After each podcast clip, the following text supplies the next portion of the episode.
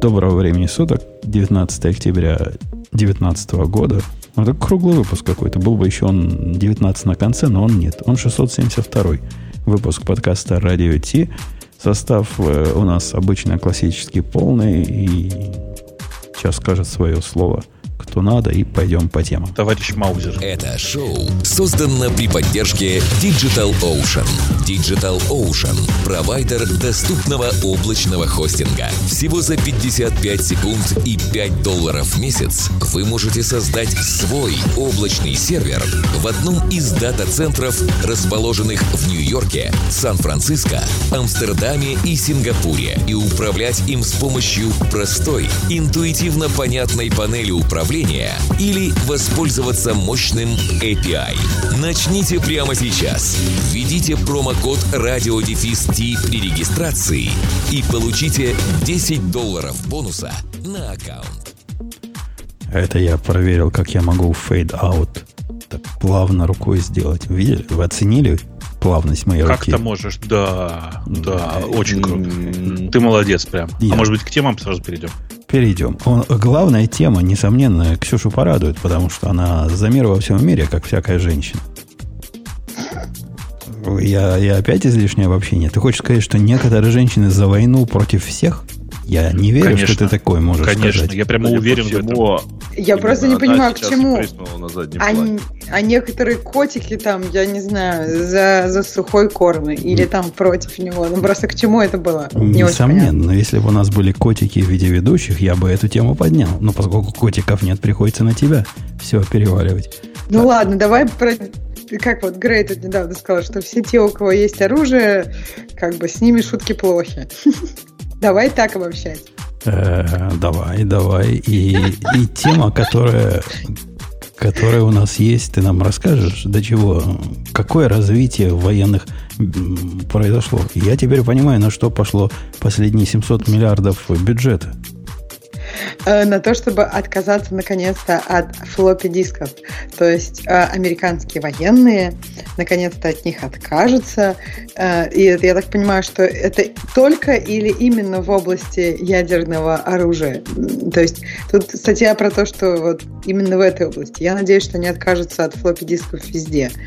Потому что, ну, вроде 21 век уже так хорошо. Тут, хорошо тут, тут надо не забывать добавлять, что это именно про американскую, как бы про американскую военщину. А, то есть ты считаешь, что если говорить э, про российскую, то они еще там все на бумажке пишут. Они к флоппи дискам даже еще не перешли. На, на, да, нет, мы, у нас не было флоппи дисков. Мы сразу к флешкам перешли. Я думаю, на аналоговых компьютерах все еще перетакаете провода. Хотя, Нет. хотя зуб не дам. Эти флоппи диски это не те, дорогие слушатели, флоппи диски, о которых вы можете вспомнить, и, или Ксюша может вспомнить из своей м, туманной юности. Ничего подобного. Даже Ксюша, при всем ее, так сказать, больше, чем 18-летнем возрасте, не помнят. Мы с Бобоком только помним, что такое 8-дюймовые диски. Не 3,5 да, дюйма. Я не только помню, я ими пользовался. Во, Грей тоже ими пользовался. Я пытался... Причем тоже в таком же режиме, как эти американские военные. Вот на, на, на аппаратах такой же давности. Я пытался вспомнить, куда я вставлял эти 8-дюймовые диски. Я помню, какая-то щель была, куда я их засовывал, но зачем, не помню. А ты, ты Бобок, их держал в руках? Я их держал в руках, но ни разу не использовал, потому что, ну, на самом деле, я по-честному, если начал хоть как-то пользоваться компьютерами в начале 80-х, и тогда уже формат 8 дюймов был, в общем, не в ходу. Были 3,5 и 5-дюймовые, как мы все помним. А, Ксюша, ты хотя бы 5-дюймовые диски видела? То есть такие флоппи, которые гибкие, которые не, не в жесткой оболочке? Ну, я видела, но так, чтобы прям совсем не пользовалась. Флоппи диски это прям вообще и в хвост, и в гриву. А вот, ну, как все, наверное. А вот такие побольше я их видела, но не... так же, как перфокарты. То есть я их видела. Они все называются флоппи диски, если что. Но, ну, ну да, ты имеешь в виду, в смысле, трех, трех, трех, короче, трех с половиной, ты их Который использовала прям нормально. Тверденький, да, да, да, да, да. И... У нас в институте это было просто главное. То есть флешка это было каким-то таким, чем-то таким недосягаемым, неизмеримо прекрасным. И там, я помню, флешки были, мне кажется, 16 это уже было поначалу хорошо. Мегабайт потом, ты имеешь в виду? Да, да, да, потом там, да, да, да. У меня где-то здесь такая гигантская лежит. У меня есть SD-карт на, на 16 мегабайт. Хотел, хотел бы я похвастаться, а. что у меня есть жесткий диск на 5 э, мегабайт. Причем не, тот, не того форм-фактора, как вы представляете, а такой, который сильный лаборант только мог поднять. Но Слушайте, уже нет. я тут на, на днях нашел, э, помните, был, был аналог палмов от, от Sony. Как он назывался? А он, ну, с, телеф... он с телефоном был скрещен. Такой с э, круглой, с джойстиком, да? Э, у него, у него э, сейчас как, как какая-то штука, штука для прокрутки была, по-моему, они этим славились. Как колесико сбоку было. Да, да, да. Ага. да. Да, и просто я сейчас, внезапно я сейчас понял, я сейчас щелкнул по нему, а там мемористик вставлен. Помните мемористики? А помните MMC2? Да, вы еще про мини-диски вспомните. Не-не, мини-диски это прям уже за гранью добра, добра и зла. Ну, я а... еще помню лазер-диск. Лазер который по размерам свиниловый, но лазерный. Не, я, я ими никогда не пользовался. Но по факту, конечно, это удивительная история, да? Смотрите, американские военные, э, ну, как бы во всем мире же считается, что, наверное, они что-то делать умеют. И все такое, это же все серьезно. И вдруг внезапно выясняется, что они собираются слазить с дискет. А, вообще, мне, этим, мне это удивительным особо и не кажется, потому что, ну, главный принцип, я думаю, у военных он точно такой, чего работает, не трогай. Летали ракеты нормально, запускались, он 70-х годов, и никто не жаловался. Слушай, но а, в конце 70-х уже точно 8-дюймовыми практически не пользовались. Ну, пока, нет, пока внедрили проект. Пользовались, конечно. А, я помню, ну, и, и как я ими пользовался, условно, в конце 90-х, это была такая промышленная система SM1800, SMRM. И э, она начала, начала выпускаться где-то там в начале 80-х, но она все равно была завязана довольно сильно на 8-дюймовые диски. В 76-м или в 75-м году уже начали выпускать 5,5 дюймов. Ну, начать выпускать это не означает, что они, во-первых, а, получили распространение, во-вторых, что они давали такую же там объем. Условно, а да? в-третьих, что военные были уверены, что у этих дисков есть хотя бы 5 лет промышленного использования, и можно безопасно ну, окей, хорошо, хорошо. Не, я, ну я и думаю, потом, что... а, а, слушайте, а вы помните, да, что первые диски, это же было, по-моему, сколько, 180 э, килобайт? Или 360? Зависит от того, как отформатируешь. Одностор... 160, 180. А, а, двойной плотности. Односторонние да. были, по-моему, 180. Там, 160 там... или 180, в зависимости, да, от, да. Э, ну, от того, насколько далеко магнитная часть была размечена. И, собственно, для... А, а какая там информация? Там в статье у нас сказано, что это коммуникация, типа какое разрешение передают таким образом? Такой ключ? Да я думаю, там ключ какой-нибудь лежит. Нет, что вы запомните и руками вести, как мы видим в Голливуде. Да, конечно. Или там на перфокарте. Конечно.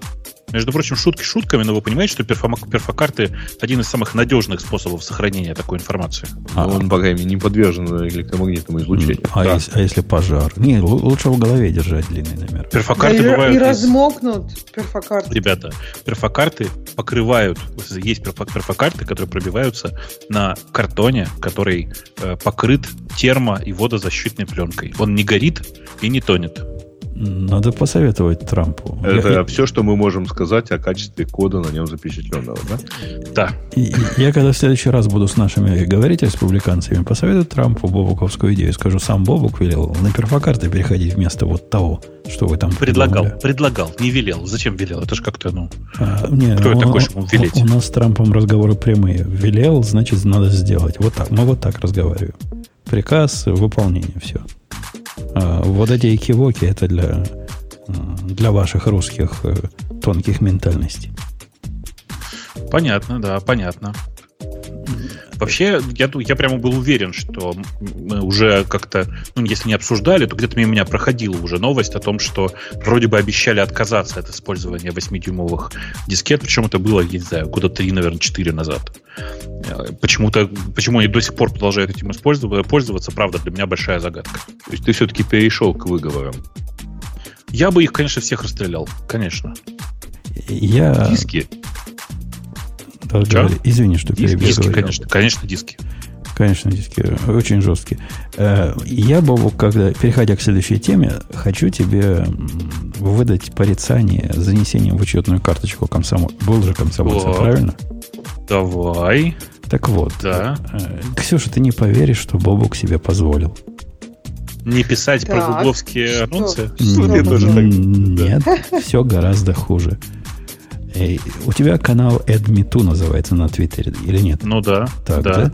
Я его предлагаю... В Телеграме. В, в Телеграме, простите, переименовать вот то же, что и было, только подчеркивание «желтые новости». Так, это, конечно, да, это обязательно. Желтые новости, они самые интересные всегда. Особенно, когда скоро зима, снег, желтый снег вообще самый вкусный. Так вот, желтая новость, которую Вовок туда, как просто не, неаккуратный э, журналист. Ты же журналист, раз у тебя целый журнал в Твиттере, правильно? В, в, в, в, в Телеграме. Ты журналист. Я к тебе как к журналисту обращаюсь. Так вот, Сколько как, у него журналов на компьютере? Как радиожурналист к радиожурналисту, я тебе скажу, ну не гоже, не гоже не перепроверять источники. Так ты расскажи, в чем фокус-то? Ты просто затянул уже, кажется. Да нормально все, интрига, Тогда интрига подогрелась. Была новость о том, что одного чувака у нас такой новости нет. Это исключительно, чтобы на Бобука наехать. Одного чувака зачморили в Google Store, в Google App Store. Не в App Store, а вообще Play в Google. В Google, Play. в Google Play. зачморили. Его закрыли его аккаунт за то, что он пользовался программой, которая позволяла смотреть видео на YouTube без э, рекламы. Ты даже ну, не только без рекламы, а еще в, с хорошим разрешением, в фоне, ну и так далее. Ну да. Совершенно, дорогие слушатели, очевидно, что по ссылке, которую Бобок нам дал на GitHub, там, а действительно, заметка на GitHub была, тикет на GitHub. В issues, issues на GitHub. Issue угу. на GitHub сам Бобок не ходил. Потому что ходил. Если, если бы он ходил, он бы такого не написал. Чувак полнейший фейк. То есть это полнейшая, полнейшая выдуманная совершенно заметка и выдуманная проблема – Люди в течение всего тикета пытались его спросить, покажите ваши доказательства, дайте нам. У него там все не сходилось. В, в рассказе, как ему Google прислал подробный ответ, что его за это забанили, сразу засомневались, потому что Google не пишет вообще никаких причин, почему банят. Если они банят, Нет, то банят. Ты, ты, ты, ты как бы, с одной стороны, прав, в смысле, что наезжаешь, потому что все эти объяснения появились уже примерно через сутки после того, как я этот, этот, этот текст запостил. Я вот сейчас просто смотрю на эту ссылку, э, но э, есть важное но, да, ты прав, в смысле, что чувак с самого начала был довольно подозрительный, ты про это. Да, да, и у него такие ответы были, э, вот если бы мне такой тикет кто-то написал и продвигал бы эту идею, я бы его забанил сразу как тролля. И сказал, ну, ну, ну не складывается. Но его спрашивают, ну покажи хоть что-нибудь. Он говорит, ой, я не могу. Я сообщение это увидел на забанен, на баненном аккаунте Гугла. Он получил сообщение, но больше он его увидеть не может, потому что аккаунт забанен. А первый раз ты как его увидел? А, был еще не разлогинен? Ну, такой бы ответ, возможно, меня бы удовлетворил, но даже такого ответа там не было. Я за него могу придумать лучше история весьма туманная, и тебе, Бобок, надо, конечно, перепроверять источники. Не, я такое перепроверять не буду. Э, мимо меня что-то забавное пролетело, я про это написал. Но вообще, э, конечно, да, про, про приложение ты это знаешь, да? Про само приложение? И, нет, я далек от рынка Android приложений. Ну, тут дело не только в андроиде. Э, помнишь, было для iPad и вообще для, а, по-моему, только для iPad прекрасное приложение, приложение, которое называлось ProTube.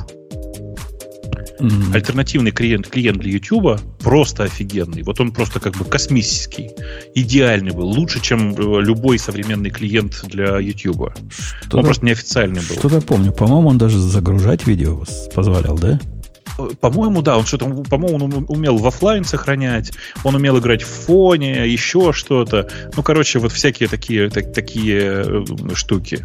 Э, естественно, Apple, э, в какую Apple говорю, Apple в какой-то момент вы, вытащила его приложение, приложение из App Store со словами «Нам тут Google говорит, что ты нарушаешь их пользовательское соглашение, ничего не можем поделать». И очень жаль было. Так вот, для из-за того, что эм, Android от э, э, iOS довольно сильно отличается политикой размещения в сторе, э, но в данном случае это, кстати, не так. И было, есть такое приложение для Android, которое называется New Pipe. Это как YouTube, только логиниться не надо, ничего не надо, подписываешься тоже прямо в нем, можешь смотреть видео, оно умеет скачивать, скачивать, оно умеет делать все, короче. А? Не-не, мы тебя слышали. Два раза это не ты сказал, это, видимо, скайп сказал за тебя. что-то сегодня со скайпом прям чувствуешь, да? Ничего, ничего не то творится. Ну, подглюкивает порой. Ну, по сравнению с альтернативной платформой, я, я всегда выберу скайп, вы же меня знаете. Окей. Ну, я, по крайней мере, спокойно. Это скайп, а не я. Это я думала, что со мной не так. Ну, вот прям похоже было. У меня прям так же было. Да, точно да, так. Да, да, да. Ровно так. Это у тебя, у тебя была ровно такая же история. Так вот, э, NewPipe периодически выкидывают из разных сторов, как приложение. Он остался нормально только в F-Droid, только в open source сторе и все такое. Но он по-прежнему продолжает существовать. Вы можете его поставить на свой Android и воспользоваться без аккаунта Гугла и без слежки от э, Гугла э, сервисом YouTube. А, а я хотел бы все-таки послушать начальника транспортного цеха. Ксюша, э, присоединись ко мне в моем вот этом гневе на вот этих э, недоделанных журналистов, которые позволяют себе. Ну скажи, давай, ну, как, как, давай, давай, да, да, да, давай, давай. На Бобука и на всех, на, на вот этих, в лице Бобука. Вот это вот все, да. Да, да, да, да выдай им по-женски. Да я не знаю, но мне кажется, это такой вопрос. Это прекрасное хотелось начало, бы, давай. Хотелось бы, чтобы факт-чекинг был везде, правильно? Но Конечно. это очень долго и сложно. Вот Бобок, если бы он все проверял тебе, он бы вместо там пяти всяких там статей писал половину. И Нет, это... половину, я бы не писал. Ты как-то так оправдываешься, оправдываешь, Зачем? что еще хуже становится. Почему? Нет, так я же просто показываю, Смотрите. почему это так все не работает. Не, нет, это не работает по другой причине. Потому что на то, чтобы это проверить, в реальности проверить, это нужно пойти, у этого чувака попросить пруфы, дождаться, пока он что-нибудь ответит, а ему тоже нет особенного стимула тебе отвечать, как вы понимаете. А, короче, разобраться полностью ну, подожди, в этой ситуации, подожди, если он реальный чувак, и все вот так, у него есть стимул тебе ответить, потому ну, что ну, конечно, он, очевидно, ну, хотел попиариться. Самого, ну, конечно, нет. Чувак, чувак где-то там в Штатах, э, ты пишешь ему днем, то есть по, по, по, по московскому времени, он тебе отвечает через 12 часов, ты у него через 12 часов задаешь ему еще какой-нибудь вопрос, и так по кругу. Обычно Слушай, ну подожди, так. ну можно же все-таки, ты считаешь, что не бывает никакой проверки через третьих источников? Ну, ну, конечно, нет. Но в данном случае какой тут третий источник? Есть единичный случай. Чувак, э, это единственный, единственный случай, когда чувак пишет в issues в GitHub, тоже неспешно отвечая, что вот такая проблема. Э, и некоторое количество разных людей, которые как бы, как это сказать, обсуждают эту ситуацию которые сказать, не, что... не да. заинтересованы в том, чтобы вывести его на чистую воду. Ну, может, некоторые такие, да, я не знаю их мотивы, но в принципе они со стороны, как я на это смотрю, и говорят, как-то не сходится с моим жизненным опытом. Дайте хоть какие-то доказательства, хоть что-то, кроме слов о том, что такое странное и невероятное произошло. Получают в ответ ну, фигу. При этом, при этом напомню еще раз, что политика Гугла в отношении использования таких приложений совершенно однозначна. Используя такие приложения, вы нарушаете пользовательское соглашение YouTube, поэтому никогда не делайте так, если очень коротко. Если Google на самом деле за это заблокировал гугловый аккаунт чувака, то это, это действительно большой дел, большая новость и большой страх для всех. Но, Но я хочу вас успокоить, скорее всего, ничего этого не было. Все это очень похоже на фейк. Скорее ну, подождите, всего... если такая большая новость, то об этом бы все написали, правильно? Об этом написали много где. Но проблема здесь в том, что ни у кого нет подтверждения. Кстати, опроверждения, опроверждения тоже никто не давал. А, а как обычно, был большой тред на Hackers News и еще где-то. То есть оно так ну, хорошо разошлось. Hacker News это... Нет, я имела в виду прям издание ну, техническое, там какое-нибудь, Технические издания. Вот смотри, на, на прошлой неделе э, Google удалил из Google Play приложение WireGuard WireGuard, который VPN. Э, ну, про это ни одно техническое издание тоже не написало. Понимаешь? А дело на самом деле довольно большое, потому что, ну, как, понятно, за что удалили WireGuard, и, и я думаю, что даже восстановят. Но э, ну, технические издания много про что не пишут до тех пор, пока это не появится на, на Hackers. Если мы, Ксюша, пойдем вот этой скользкой дорожкой заставлять самого Бобука проверять какие-то мелкие факты, мы можем mm-hmm. добиться вообще чудовищного. Он начнет читать темы. Нет, и, нет, никогда. Что не можем, не можем мы этого добиться. То есть ты хочешь Мне кажется, он перестанет приходить скорее. Да, как же мы его заставим. Я а, буду приходить и говорить, а я не знаю. Скажи, дружище, про пикселбуки и про вот это все с Гуглом. Ты ведь единственный, кто смотрел презентацию. Ты чего-то знаешь про это? Ну, смотри, смотри, смотри, я смотрел презентацию. Невероятно скучную Всех, презентацию. кто смотрел, все Капец. пожалели, да. Капец просто. Полтора часа потерянного времени. Есть ну, что полтора часа, слушай, час десять. То, что я начал час 10. То, что я не смотрел, оказалось разумной идеей. Я даже не знал, что она идет. Как-то у них то ли с маркетингом плохо, то ли у меня с любопытством плохо. Не, ну они давно объявили про то, что они смотрят, э, про то, что они будут ее проводить. Но да. меня больше всего удивляет, что я потом посчитал. Они показали больше продуктов, чем Apple, сделали это вдвое быстрее, чем Apple, но умудрились, э, короче, умудрились создать ощущение невероятной жвачки и скуки. Ну, ну, ну попытаюсь вычленить да. из того, что у нас хоть в тему хоть как-то попало, про Pixel Book э, Go. Он же ведь не для, не для программирования на Go, он просто называется Go. Я правильно понимаю? Да, неплохо, это модель, неплохо. Э, упрощенная модель э, Pixelbook. Дешевая модель, какие-то несчастные это... 650 долларов. Это как бы MacBook от мира, из мира э, пикселей. А я видел, люди восхищаются этим. Ксюша, у тебя есть какой-то input на, на наш output? Я читала нашу статью, и да, там чувак восхищается, но я боюсь, что, не знаю, мне кажется, что если у тебя есть настоящий MacBook, зачем тебе MacBook из мира чего-то другого. Он, он тоненький. И он дешевый. Он легонький. Он чуть ли не в два раза дешевле. там какая-то такая, они про нее отдельно рассказывали. И его никак не хакнуть, потому что кроме хрома, которую он нафиг нужен, от производителя, да. ничего там больше нет. А как на нем программировать? Никак. Не для Что это никак? Сделан. А, что это никак? Okay. Visual Studio Code, напомню, можно запустить в браузере, прямо в хроме. Э, да-да-да. Ну, а вы его пробовали? И я таки пробовал так жить. Это до того, как я сдался и купил жене MacBook Air. Я пожалел просто женщину, но невозможно так человека мучить. Так у тебя жена программирует? Ну, вот теперь учится программировать вовсю прямо с таким-то новым MacBook Air. Короче, короче, он очень маленький, выглядит как очень легкий. На самом деле, я не знаю насчет очень легкий. Э, утверждается, что у него неплохой экран. И как бы что еще нужно обычному человеку? Ну, я бы рамки уменьшил у экрана, конечно, потому что сверху и снизу огромная полоса, как была в старых макбуках, знаете, такая. А, в реальной жизни да. эти хромбуки, вот эти пиксели, в, в магазине, если вы когда-то видели, выглядят они хуже всех остальных компьютеров вместе взятых. Да. Да, да, ну, да. Потому да. что массовые вот эти хромбуки, это скорее то, что раньше называлось нетбуками. Потому что они там 250 где-то долларов стоят, а ну 300.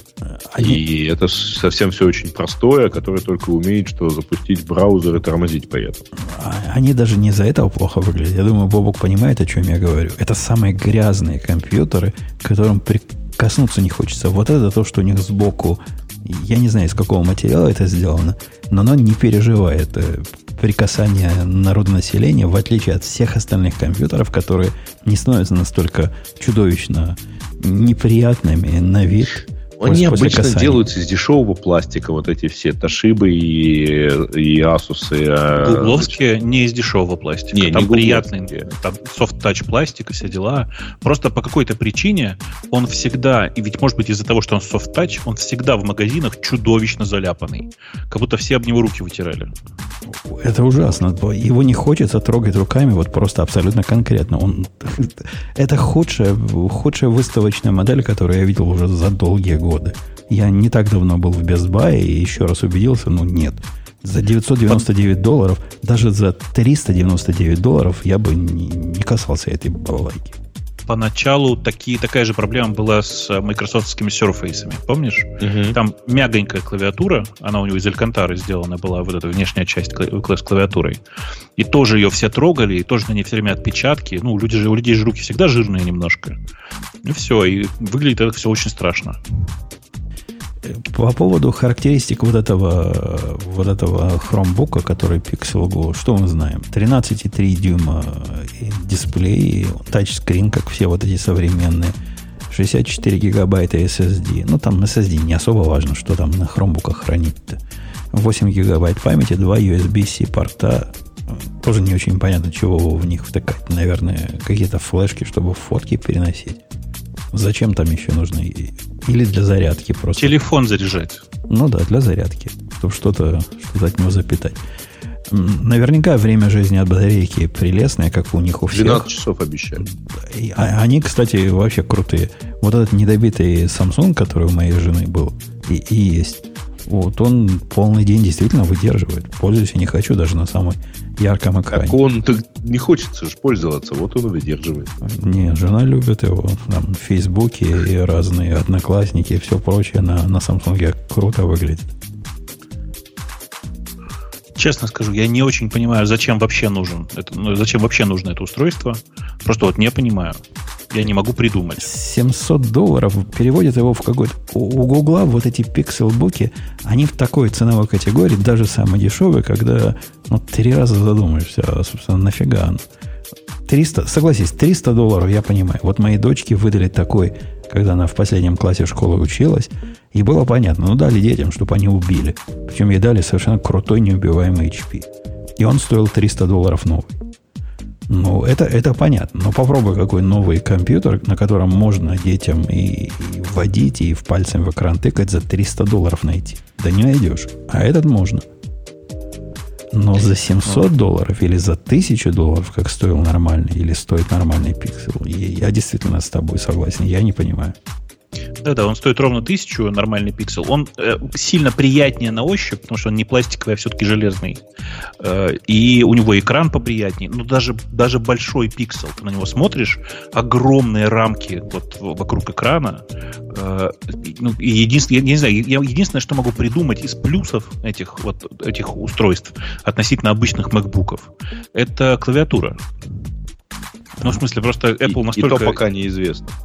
Apple настолько плохо поступила с, со своими пользователями, со своей текущей клавиатурой, э, что ну, вот можно найти единственный плюс теперь у Pixel, пиксельбуков этих. И у обычного, и у Go. Э, ну, еще один плюс у обычного, у этого, кажется, у Go, кажется, нет. А у обычного пиксельбука можно клавиатуру назад подвернуть, под экран, знаешь, чтобы он в режиме фоторамки. План, планшетика. Ну да. Неудобного планшетика. Ну, на самом деле довольно удобно. И, то есть я пробовал, это довольно удобно, и, в принципе, ну, этим можно пользоваться. Вообще, если бы это устройство досталось мне даром, Pixelbook я имею в виду, не Go даже. Go я бы даже даром не взял. А Pixelbook просто я бы, конечно, с удовольствием взял, ну, потому что у меня периодически возникает необходимость в суперлегком устройстве чисто для браузинга. Ну, и там тексты пописать, знаешь. Но тысяча баксов тысяча за устройство, которое может, по сути, по-честному, если только запускать браузер. То есть, если вам, не дай бог, не дай бог, по какой-то причине понадобится Photoshop, ну, как бы все, вам хана. Да Кстати, ладно, по поводу Adobe, я, я тоже вчера... Ты меня навеял фотошопом. А, Adobe совершенно ненавидит своих пользователей. Он просто да. их не любит по самое не могу. Было такое такое явление много лет назад, я даже не, не вспомню, сколько лет назад, когда они выпустили Audition для Mac. Ну? Э, это была часть CC, вот этого всего. Их тогда называлось Creative чего-то, как у них CC это называется. Creative чего-то, да. Creative Cloud. Creative Cloud. И я купил его. И стоил он, я не помню, ну каких-то больших денег. То есть реальных, там сотни долларов стоил. Он у меня не полетел, мне он показался странным, и я уже тогда любил Reaper, по-моему. Как раз Reaper тогда появился. Тем не менее, я за него заплатил. Моя попытка вчера загрузить купленный мною софт оказалась полнейшим провалом. Они сказали, о, чувак, с тех пор, как ты последний раз заходил, у нас тут маленькие изменения, чтобы сделать твою жизнь лучше. Теперь ты не можешь просто продуктом пользоваться, должен подписку устроить. Если хочешь э, пользоваться и дальше тем, за что ты уже заплатил, пожалуйста, 29 долларов в месяц и, и все. И пользуйся не хочу. Не, вообще ты должен иметь возможность скачать именно ту старую версию, если она, конечно, будет работать на, твоем, на твоей новой macOS. Э, но это действительно очень сложный процесс. Это нужно где-то залогиниться, найти возможность воз, как бы, заново скачать лицензию, скачать софт. Это прям, ну, я, такое я, я пробовал. дело. По-моему, по-моему, ты ошибаешься. По-моему, такой возможности больше нет. Раньше в списке продуктов можно было скачать, например, Lightroom. У меня был Lightroom. Это же тоже нет, их продукт? Но, тем не менее, ты можешь сейчас по-прежнему скачать пятый Lightroom и пользоваться. Могу. Я, я не могу скачать со своей страницы. Ты не, можешь, ты не можешь его найти. Я не могу его найти. В списке продуктов он есть, ссылки никакой нет. Никаких ключей там нет, ничего нет. Они... Может, это где-то есть, но они так это хорошо скрывают, что я сдался. Нет, ну, там, короче, как деле... я скачивал. Там, по-моему, одно приложение скачать же нельзя. Ты э, скачиваешь вот этот самый Creative Cloud. Creative Cloud ты скачиваешь всегда, это теперь их вокруг запуска всех да, да, да. Ну, на самом деле, в общем, немного найдется компаний, у которых настолько кривые руки. Потому что у меня они, например, э, ребятки, ребятки долго сообщали мне, что у вас здесь все э, занято и так далее. Я сдался, купил терабайтную, ну, терабайтное хранилище, потому что, ну, реально там полезно, пускай будет. После чего они пошли снимать деньги еще и за предыдущую подписку. Уже из, короче, теперь у меня две подписки, кажется. Ну, это ты можешь, ты можешь, ты можешь это отменить. Я это делал несколько раз. А, в смысле, у меня такой баг тоже встречался. Было отвратительно. Угу. А, а еще недавно они что-то такое сделали с Lightroom, что он вообще перестал работать. Вот где-то вот весной. И, ну, то есть он не перестал работать, он просто не добавлял ни одни фоточки. А, у меня к вам вопрос. Нам продолжать с Гуглом. То есть вы про Google Pixel и Google Pixel for Excel. Это не я добавил тему, поэтому... Это я добавил. Ну, раз, я просто увидел, что есть тема про Chromebook, поэтому решил, думаю, ну и про тарелочки что же надо. Ну давай, раз ты добавил, ты докладывай. А, я, ну я на самом деле, кстати, эта часть была более или менее живая во всей презентации, потому что они, во-первых, они сначала все, все равно делали ее довольно скучной, показывая вот совершенно таком стандартном варианте, э, как они там все замечательно еще раз улучшили. А показали красивую штуку, вот этот новый э, диктофон, который теперь умеет автоматически транскрибировать, по крайней мере, английский текст. Но что-то похожее я видел буквально неделю назад живое на э, андроиде, который не пиксель, поэтому я думаю, что это просто вот улучшение и так далее. А потом вышел э, чувак, который занимается разработкой камеры, и начал рассказывать красивую, э, ну, действительно начал более-менее живо рассказывать, зачем-то периодически пиная iPhone, не упоминая его, но параллельно объясняя, почему вот, э, вот хочется, они захотели и отказались, например, от ультравайт камеры, которую все активно ожидали. Ну, это как бы тренд. А, ну да. Но при этом ничего эволюционного они, в общем, тоже особо не показали, потому что они... Как? Э, а Motion Sense? Ты чего? Как это? Самое Ой. главное. А, же. да, радар. Радар, из-за которых их теперь в Индии не, не... В Индии теперь нельзя пользоваться вообще э, Pixel 4, потому что радар работает на частоте 60 Гц. 60 ГГц, а он, короче, это частота зарезервирована за военными индийскими. Сейчас, значит, речь идет о, о том, что в телефон встроена очень хитрая возможность, позволяющая как бы определять объемно, что там находится рядом с э, устройством. В частности, например, рука. И используется это для... В перв... Единственное, где они придумали это использовать, э, у них есть новый, новая такая фича, называется Motion Sense. Ты можешь рукой Нет, ну, слушай, помахать. Это не единственное. Они еще используют его для быстрого анлока. Да, да, и конечно, это отдельный конечно. фейл, потому что это, конечно, шикарно, но а, у них, насколько я понял, судя по отзывам, а, у них по умолчанию unlock срабатывает а, даже тогда, когда а, глаза закрыты. Да-да, э, оно разлочивает э, по лицу, да. причем по лицу очень именно по быстро. контурам лица, очень быстро, супер быстро, но, во-первых, очень приблизительно по лицу, то есть, например, по маске тоже сойдет, а во-вторых, э, ну, только рельефная должна быть маска, а во-вторых, даже если твои глаза закрыты, потому что, ну, это такие мелочи, что, господи. Это какая-то а, неделя такая, я сегодня видел твит замечательный про то, что вот Face ID, Touch ID Apple придумала в 2014 а Face ID в 2017, в 2019 флагманы Android показывают телефоны, один из которых разблокируется по лицу э, покойника, а второй любым отпечатком пальца. Да, это, конечно, была очень смешная история. Samsung про... S10, как обнаружили на этой неделе, а, можно разблокировать любым пальцем, если у вас наклеен Protector, ну, определенный Protector, а имеется в виду, там у него же ультразвуковой датчик под экраном, и э, вот эта фигня все равно срабатывает, потому что он вот толщину протектора по каким-то причинам может считать вот повторением э, рисунка э, пальца. Я не понимаю, короче, как это получается. Короче, на, на самом деле все еще смешнее.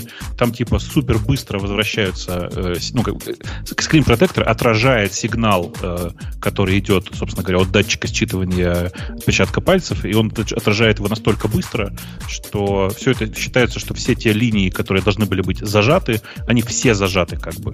Uh-huh. Ну все, соответственно, типа система говорит, вау, наверное, это как бы подходит под все отпечатки пальцев.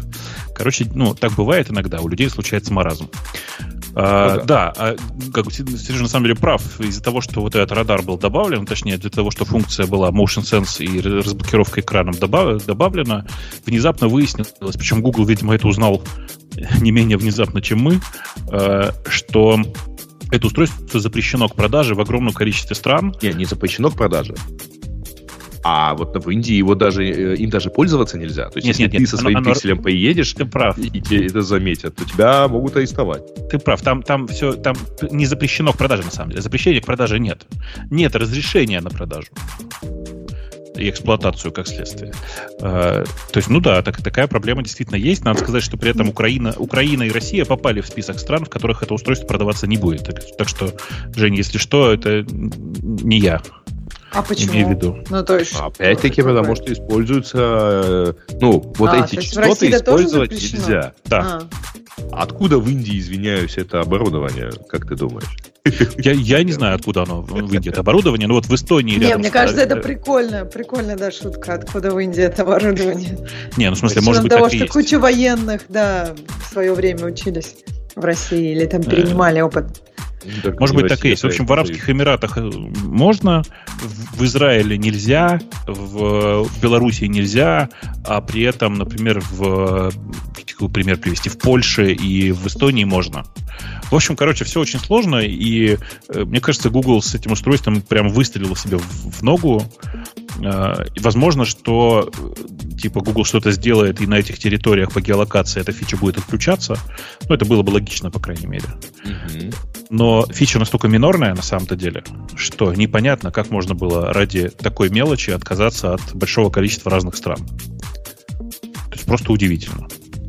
Ну да, ну слушай, при этом надо честно сказать, что это никогда не был супер коммерческий продукт. Это такой, скорее, reference model. Ты знаешь, а... это раньше так было. А вот раньше сейчас они типа возлагают на него... Они сейчас довольно активно его продают, и для них это способ торговаться с рынком. И э, он был референс, когда они это выпускали с разными другими компаниями. Угу. Ну, когда а, это а был Nexus. Да, да, да. А сейчас, когда это уже настоящий пиксел, особенно вот со второго, мне кажется, что они прямо его показывают как, ну, прям настоящее такое устройство. Э, у Pixel 4 и 4 XL на самом деле довольно маленькая батарея. Ну, ладно, у 4 прям критически маленькая, она на 2800. 2800, это, да, это совсем да, это, это правда. С учетом того, много. что там 90-герцовый экран который жают как не в себя. Я читал, что народ на, на вот этом вот hands-on, э, зоне значит, подходил и смотрел на телефон. У телефона было 13% заряда, и при этом э, там, там же можно посмотреть энергоэффективность, и вот там было показано во имя работы экрана час. Ну, ну есть, наверное, так и есть, да. Наверное, так и есть. Э, при этом софтом сделанный HDR, ну, как в смысле сейчас все в телефонах делают софтом HDR, э, как у них называется HDR+, а не просто HDR. Э, и, ну, как бы куча всяких новых фишек. подожди, которые... ты имеешь в виду Live HDR? Да. А, Live HDR там немножко не так. Это на самом деле э, э, это как бы превьюшка. Ну, то есть тебе сразу на экране показывают, как это будет выглядеть в результате твоего HDR. Да, да, да, да. Ну, в смысле, ты когда про live говоришь, ты имеешь в виду, что в процессе съемки видно.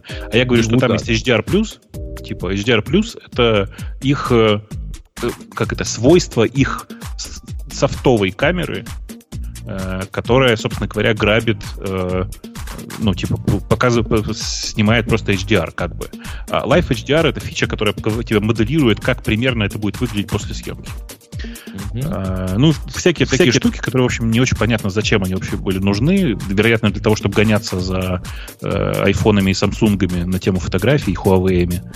Э, фотки, которые да, в, лежат в всяких статьях типа Android Authority и в прочих других местах, предоставленные Google, они, конечно, классные, но нужно понимать, что в, как во всех таких фотографиях, тут все зависит от искусства фотографа, а не только от самого фотоаппарата. Ну, слушай, вот из того, что я смотрю, по крайней мере, действительно красивая картинка вот там закатного света, очень хорошо проработаны и тени, и, и не засвечено, ну, нет, не пересветов, и не досветов, да. Нет, понятно, что это HDR, но даже на самом деле программный HDR, он все равно там не всегда справляется вот с такими вещами. Пересветов особенно сложно избежать. Но при этом а, вот интересно будет посмотреть на computational, ну, на то, что они сделают вот в плане ночной части, потому что они обещают прямо, что у вас звезды будут получаться прекрасно. А мне еще интересен намек, который сделал э, чувак во время презентации, и это будет самое интересное посмотреть. Он пообещал, что вот можно будет одной фоткой э, уместить и Луну, и например, ночной, ну, ночную какую-то панораму. Вот да, если бы Луна. Вот если бы и Луна, и Солнце сразу было бы, то это Нет, да. А, дело в том, что Луна, на самом деле, для фотографии это очень яркий объект. Поэтому, если ты делаешь, э, выставляешь экспозицию по Луне, у тебя все остальное будет черным на экране. Поэтому вот грамотно сделать это, ну, там невозможно сделать. Слушай, да панорамой и с Луной. Я думаю, что все, все элементарно будет. Они будут делать две фотографии. Одну просто, значит, типа э, там лес или город, неважно, что ты хочешь снять. А, а вторая фотка Луны. А дальше просто будет браться черный фон, который образовался от, от, э, от фотки Луны, и в него просто врисовываться лунное, лунное говорю, самое звездное небо, какое оно должно быть в этой геолокации в это время. Ну, там, видимо, свои есть э, эти, потому что действительно там, я, честно говоря, не знал, что там почти 20 стопов э, динамический диапазон на такой фотке должен быть, а это на минуточку вообще ни одна камера на, на сегодняшний момент не может обеспечить. Не, не может, HDR можно, ну, в смысле, можно брекетингом этого добиться. Mm, ну, да. Судя по тому, что Ксюша молчит, как молчу и я, ей... Она не любит фотографии. Ей все эти новинки от Гугла так же далеки, как далеки и мне. Да, собственно, как и вам всем, поскольку у вас они не продаются. Слушай, ну у нас их легко доставить. А там, вы, я не знаю, вы обратили внимание или нет, единственный интересный анонс на самом деле из всей этой истории, вот из всего, что Google рассказал, это обновленные эти самые бадзы, которые никто из вас тоже, так я думаю, думаю не посмотрел. Да? Э, в смысле обновленные? Ну, выпускающиеся а клевого, бадзы, ну, которые расскажи. никуда не выпустятся до еще полгода. Я, я да, постесняюсь да. спросить, а что такое бадзы? Э, затычки, наушники новые. А-а-а. Ну, то есть так новые, А-а-а. у Угла их не было. То есть вы, вы так русские называете наушники, понятно, которые вовнутрь ушей втыкают. Я понял, я понял. Я даже не знаю, как сказать. А вы как их называете? А, мы их не называем. Мы Они называются Pixel Buds. Я просто вот так, если что, название такое. Ну, тогда ой. Тогда не только русские. И всякие другие нет, нет, ну, может быть, там команда русская, мы же не знаем ничего по этому поводу. Фишка этих наушников в том, что это обычные беспроводные наушники с встроенным Google Ассистентом, который вроде бы как должен хорошо работать. Ну, как бы, что тут скажешь? Давайте я... посмотрим. А вы, мне, вы, вы знаете... знаете, что понравилось? Это было первое, на чем я зацепился во время этой презентации. А, а у них диаметр э, действия Bluetooth, например, измеряется комнатами.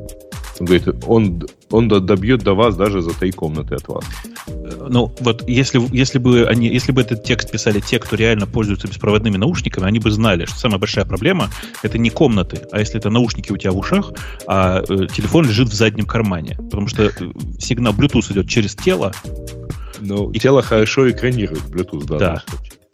Я на днях был в магазине, а каждый поход в магазин компьютерный вызывает у меня сильное впечатление. Острое похудение кошелька. Нет? Не, ничего не купил вообще, поскольку я даже удивился, как эти магазины выживают, когда вот я, который пришел что-нибудь потратить, не смог.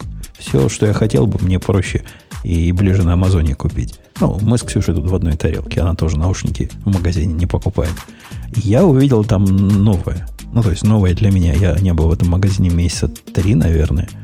Какое-то невероятное количество очков э, с, с динамиками. Да, это сейчас как, все это Какая-то новая мода. Причем... Ну, первыми это сделали Боус, по-моему, да? Да, да, конечно, конечно. Вот, а от них, да, пошла Это. Да, как а ты же недавно эти очки, да, у тебя теперь есть. Да. Теперь тебе эта тема просто интересна стала. Раньше, наверное, ты не замечал. Конечно. А тут на каждом углу эти очки, они выглядят так, как топором рубленые. Во всяком случае, те, кто на верхних витринах лежат, какие-то чудовищного вида очки, то есть какие-то толстые душки сделано... Так ты же понимаешь, почему они толстые? Там же электроника и динамики. Я понимаю, я не ожидаю от них тоненькой металлической полоски. Однако то, насколько они толстые, вызывают э, сомнения в разумности людей, которые их проектировали. Но их в руки брать не хочется. Слушай, не ну, говоря, на уши красивые, как мне кажется, ну, там, по сравнению с моими обычными солнечными очками, там, там, в принципе, не могу сказать, что они там как-то нарушают мое эстетическое ощущение. Ну, может, я не Боза видел, я, я, я не помню, что я видел. Но такое впечатление. Давайте по впечатлениям, вот по поводу... Мы пришли к выводу, что Google показал странное. Давайте на, на теме странного... Вот, это, это хорошая фраза. Google скучно показал странное. Перейдем на, на подобное же. GitHub показал странное. Мне кажется, возмутительное. GitHub Desktop 2.2 вышел. И я не знаю, Бобок, что мы можем с тобой про этот продукт сказать, кроме того, что это явно не такой продукт, как все остальные. И явно есть какая-то странная у них команда недобитая, которая его делает. Непонятно зачем, непонятно для кого и непонятно почему. На электроне, да? Нет, он не на электроне. Он, может, он на электроне, он выглядит как-то не электронно. Выглядит на каком... Ну, примерно не нативно, настолько же, насколько не нативно Sublime выглядит. Я не уверен, ага. что он на электроне.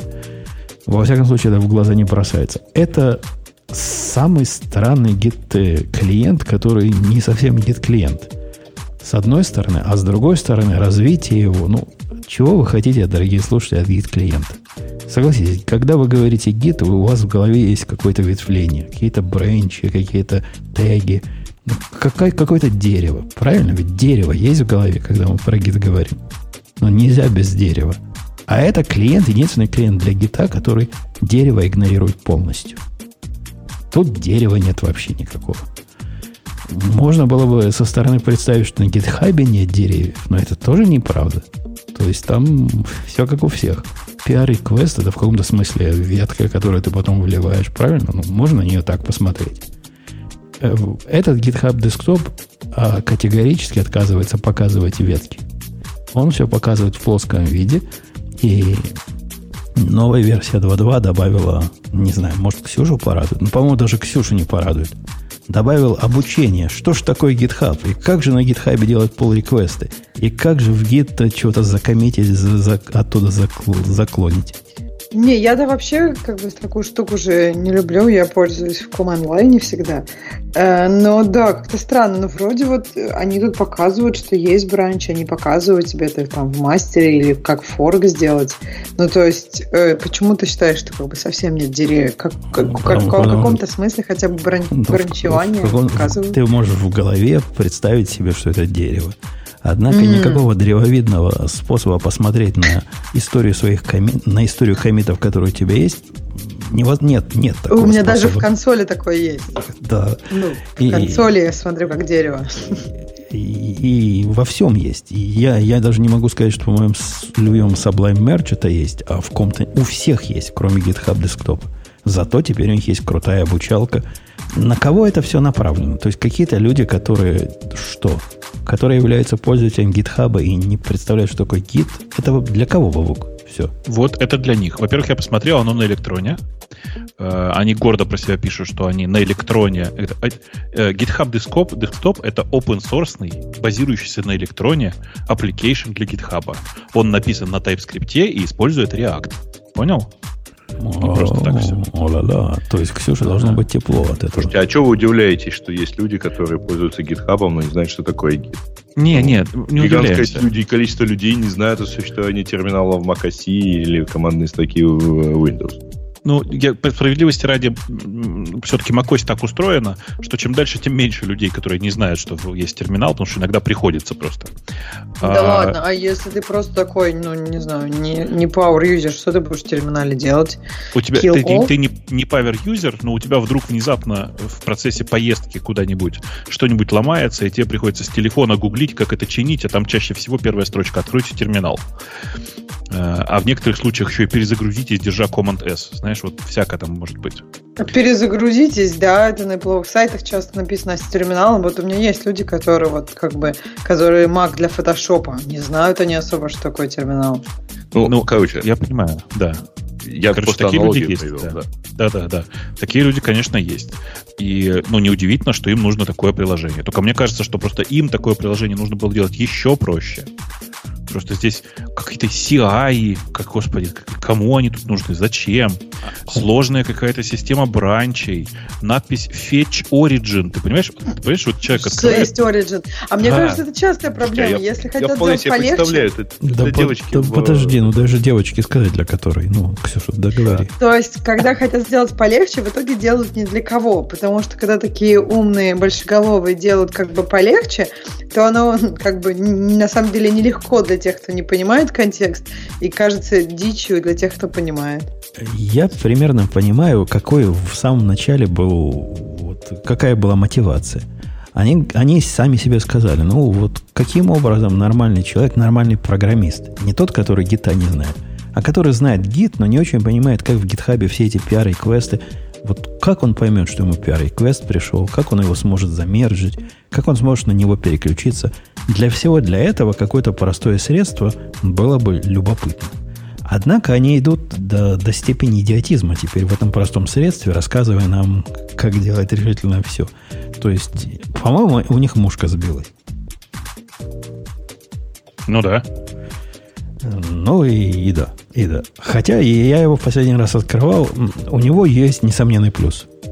Несмотря на то, что версия там какая с, какой-то первой я начал, уже версия 2.2, на вид ничего особенно не меняется. Он стабильный такой софт. И если вы его один раз поставили и поняли, что там делать, то сможете и дальше то же самое делать. Никакой революции не, не, не привносит. И это скорее плюс, да. чем минус. О, следующая тема тоже в, типа вокруг гита. Я думаю, Ксюше понравится. Особенно название мне понравилось, которое Register этой теме дал. Кровавые деньги. Нормально. Несите нам ваши кровавые деньги, сказал GitLab. Это такое summary, это как summary по-русски, Ксюша? Ну, скажи. Саммари. Саммари ну, по-русски. Я хотела сказать овервью, но я думаю, что это не оно. Нет, нет, это не овервью, это, точно не по-русски. Ну да, да, да, ну то есть... Наверняка есть у саммари какой-то какой термин русский. Прос... Нет, Если просуммировать. просуммировали они... Слушайте, с... Наверное, общий смысл. Да-да, возмутительным это, общим это, смыслом это просуммировали. Выжимка. Это, знаете, это, это, еще, это еще ничего. Вот как бы вы ищете для таких э, слов. А я тут на днях э, пытался для косвенного выражения, которое довольно редкое, и на самом деле большей частью американцев тоже не используется. Вот есть такое выражение money quote. Вот как бы как на русский перевести выражение money quote? Я постесняюсь сказать, Бог, но я понятия не имею, что это значит ага, по-английски. Понятно. Вот, ты как бы тоже мало книжки читаешь на английском. Э, это как бы главная цитата из э, всей статьи, выражающая смысл всей остальной статьи. Ну, как бы такая э, единственная мысль в статье, все остальное можно не читать. Она называется money quote. Чувак, если ты на таком языке будешь у нас в Чикаго разговаривать, Тебе Слава перв... богу, первый не надо же... на этом языке разговаривать. Это цитата из это кусок в книжке, который нужно было просто перевести. Ну, в смысле, так или иначе. И я пытался перевести на русский, перевести эту фразу. Окей, okay, главное. Это прям было жестко, да. Главную цитату. Э, возвращаясь к этим кровавым деньгам, на самом деле про кровь там речь не идет. Про деньги в заявлении GitLab тоже речь не идет. GitLab, на мой взгляд, сказал совершенно понятное, разумное, которое, конечно, против э, вот этой современной религии идет, но, тем не менее, я им два пальца вверх поднимаю. То есть, чуваки правильно все сделали. Я не сомневалась, что ты фанат этой статьи даже, даже в принципе. Э, у нас какая-то, причем странная статья, она как раз, э, ну, вот, начиная с такого заголовка «Кровавые деньги», они дальше в таком же режиме э, говорят, что GitLab ну, просто полный негодяй. Они добавили... Куда они там добавили свое... В полисе, свой В полисе, по-моему. В полисе, ну, в общем, в полисе они добавили туда пункт, что они готовы сотрудничать э, с людьми и компаниями, которые не разделяют их взгляды. Вот так вот мягко. Я так понимаю, ну, в статье, по крайней мере, написано, что это было сделано потому, что вся индустрия бурлит, там в Гугле заставили что-то не делать, в Амазоне заставили что-то не делать. И даже, я так понимаю, Чиф, это какие-то последние новости, да, что они возмутились и не захотели работать с э, ICE. Да вот. не, не то, что а они GitLab... не захотели, их заставили не работать с ними. Такое давление ну, сотрудники. передовой общественности, передовой, передовых этих э, борцов Кстати, за, за права. написано, как будто сотрудники, а то есть ты считаешь, что извне, да, заставили? Не, ну там был я один сотрудник, который... Как, там какой-то чувак, мы, я не помню, обсуждали или нет, запретил им использовать свой open source проект, потому что они на бога неугодное дело его используют. Я по этому поводу уже говорил в своей фе начальник этого чифа вначале говорил, ну, что, ну, в бизнес, ничего личного. А потом его нагнули так, что они теперь, значит, тоже за все хорошее против всего плохого. Кстати, Ксюша, ваш-то угу. главный, ты выступил на днях, э, дал интервью угу. тетке на Fox News и говорил, на удивление, разумные вещи. Не то, что Моргал я... при этом или нет? Нет, по-моему, не моргал. Сидел, вот как обычно, рептилоиды Ни разу сидят. за два часа? Им не надо. Им не надо. И в том числе он примерно такой же полис я озвучил, как и у GitLab. Он сказал, мы, мы, Facebook, сказал ваш главный, не считаем, что наша... И, ему там вопрос такой задали. Тут одна у нас кандидатка в президента пытается Твиттер нагнуть, чтобы он э, Трампа выпилил с Твиттера. Говорит, что Трамп там бухтит. Надо его выпилить. Это вот это Ворон, как обычно, или нет? Нет, другая, более другая, еще более дикая. Другая, господи. Ну ладно. Окей. Okay. И... Они, видимо, как-то разделились. Кто-то на Твиттер наезжает, кто-то на остальное. Да, и, и наша корреспондентка спросила, спросила вашего главного, как он к этому относится. И он такой достойный мужской ответ дал, говорит, ну, что вы, говорит, к нам пристаете? Это не наше дело. Не дело частных компаний э, фильтровать политические взгляды с нашей точки... Дальше он, конечно, сказал возмутительное, с моей точки зрения. Он говорит, мы считаем, что пользователи должны определять, какая точка зрения хорошая, какая плохая, и хорошую будем вносить, а плохую будем скрывать. Тут бы я с ним, конечно, сильно поспорил, но тем не менее... Подожди, а ты считаешь, что не каждый пользователь достоин? Вот ты хочешь определять, а, например, я не знаю, там сосед твой недостоин определять, да? Не, ничего подобного. Я говорю, все, все, все точки зрения, пока они не противоречат закону, должны представляться, и никакая группа пользователей не должна другой группе пользователей навязывать, что они могут видеть и что не могут видеть, что у них видео появится, а что не появится. Э. Э, подожди, а как ты будешь решать проблему, что слишком много информации?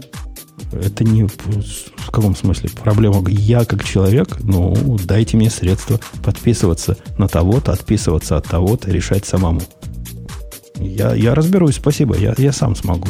Не надо для меня фильтровать правильный и так, но это же не, не фильтр скорее, а это как бы, ну, рэнкинг. То есть сейчас мы просто теоретически обсуждаем эту, эту ситуацию. То есть почему возникли все эти ситуации, когда...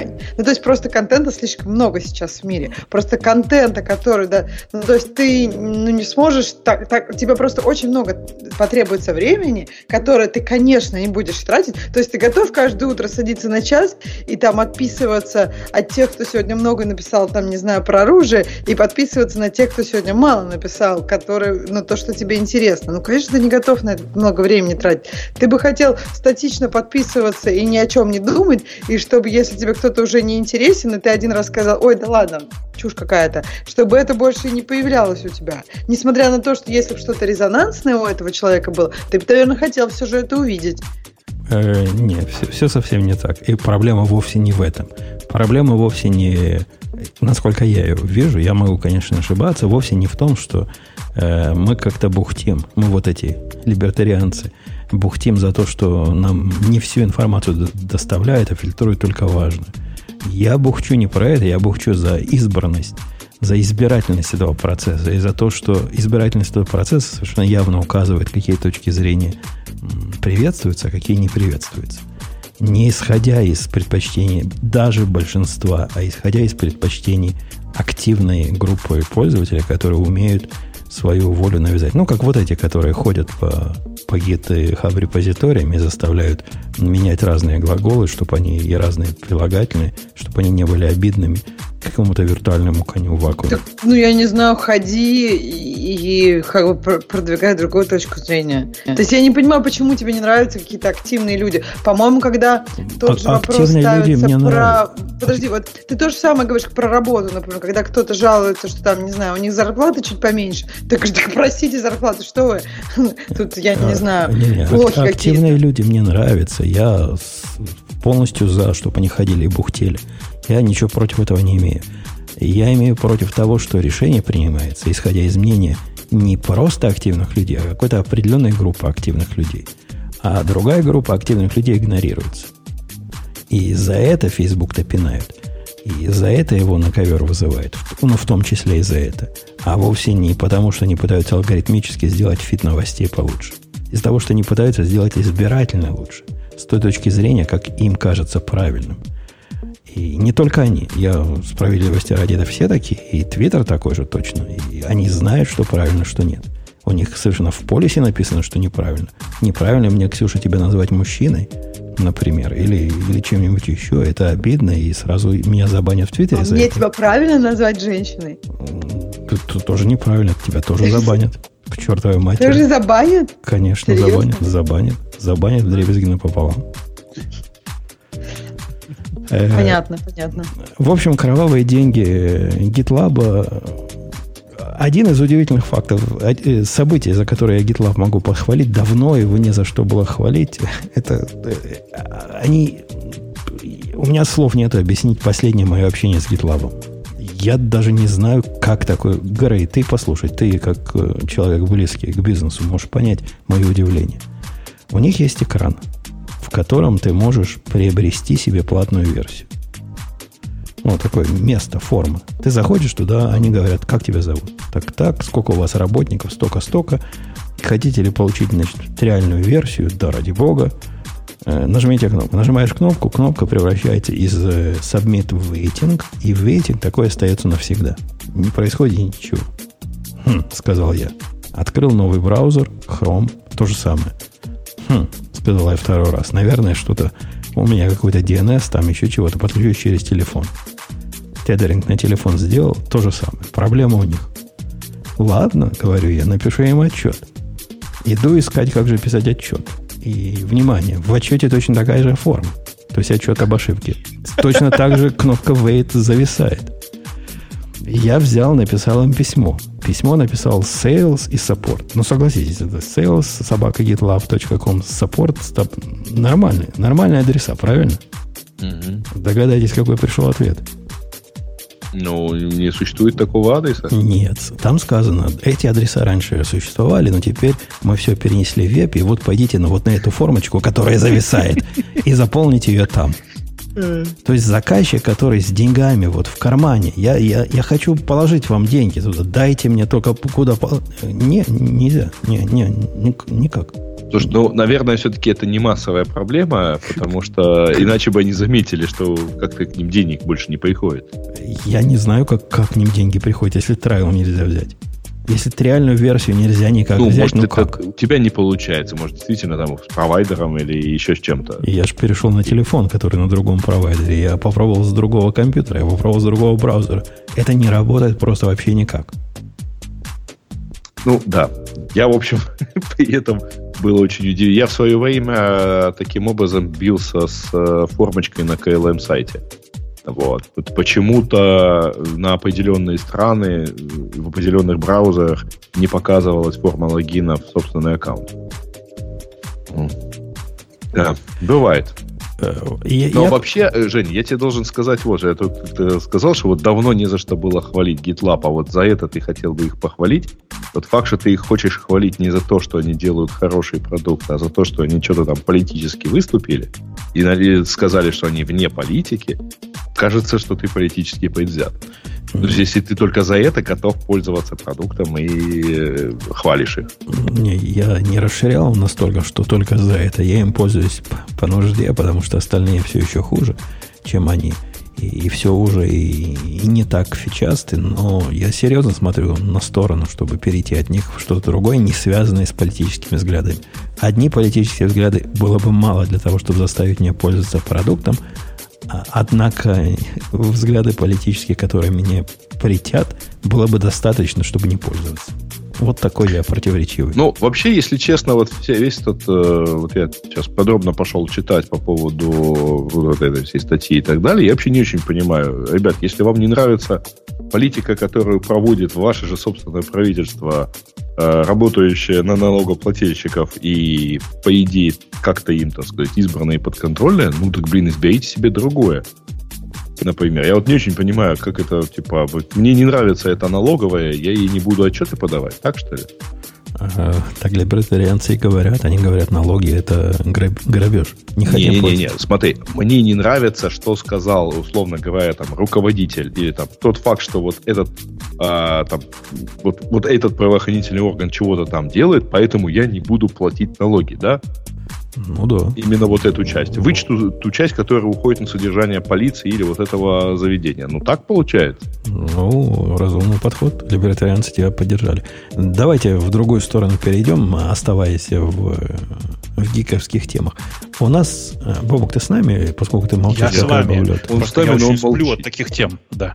А, то есть ты спишь от GitLab? Тебе GitLab, GitLab, на тебя все... Как твоя называется балалайка? Э, Какая? GTA, GTA, да? Тебе GTA ничего больше не надо, кроме GTA. Моя балалайка называется Fender. Но, в принципе, можно и на GTA поиграть, да. На всех шести GTA струн. А у с... меня, я тебе напомню, что у меня вообще нет никакой проблемы. У меня есть э, GitHub. И у меня есть GitHub. Однако ты, ты ведь параноик. Ну как ты можешь? Вот скажи, GitHub. У тебя есть GitHub. Хорошо, я согласен. У тебя есть приватные репозитории, которых неограниченное количество. Я тоже согласен. Ты доверишь в GitLab, э, прости, GitHub хранить секреты? Ну, конечно, нет. Конечно, нет. Потому что мы с тобой люди Секреты отдельно лежат. Ну. Мы понимаем, что секреты, даже если они делают все хорошо, может какой-то твой факап быть. И секреты утекут, например, в их actions и еще где-то, где ты не додумал. Ну, легко, ну, да. правильно? А теперь поставь себе на мое место. Мне надо кучу систем автоматически строить, которым нужны секреты для того, чтобы их деплоить. Как GitLab я могу это на, на GitHub держать? А на Git я могу, например, или на GitLab я могу поднять свою приватную эту самую балалайку, сделать автоматически зеркало, которое будет заниматься только тем, что CI запускать у себя локально, у меня локально, в моей закрытой личной сети. Убедил, что есть смысл? Ну, э, так-то у меня есть GitHub Enterprise. Который хостится у тебя где-то. Да. Ну, конечно. Я, я его пытаюсь тоже купить, пытался, но, к сожалению, их Actions пока... Или Actions, или Packages. Чего-то у них пока не было из того, что мне надо было. Ага.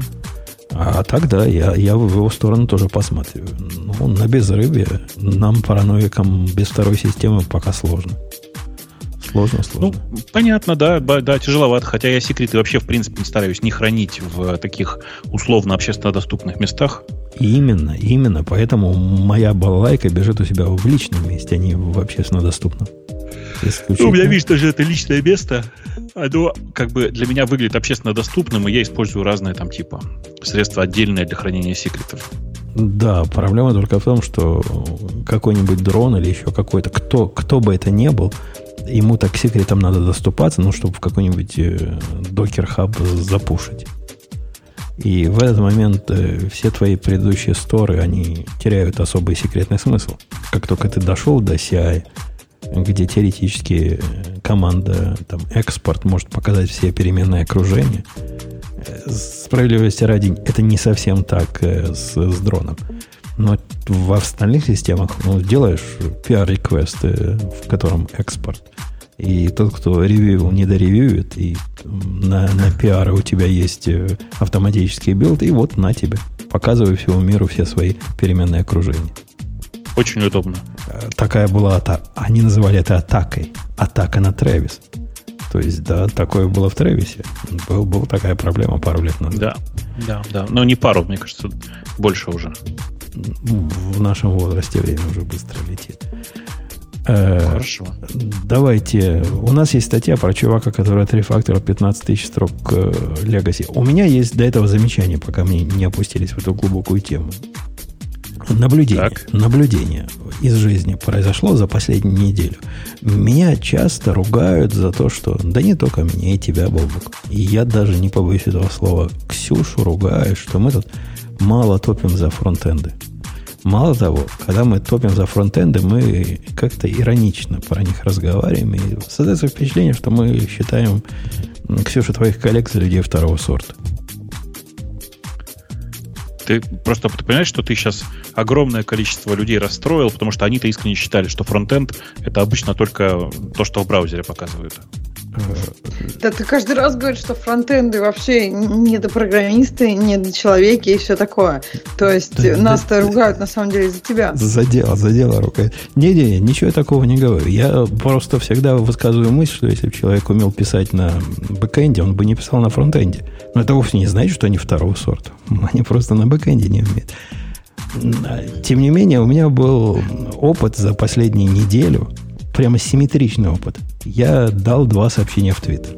Одно сообщение было такое. Вот конкретный бэкэндовский проект, нужна помощь, приходите, помогите. Я все, чем могу. Ну, чем я могу в бэкэнде вам помочь? Э, наукой. Расскажу, что вы сделали не так. Это было первое мое э, сообщение. Второе сообщение было похожее на, про фронтенд.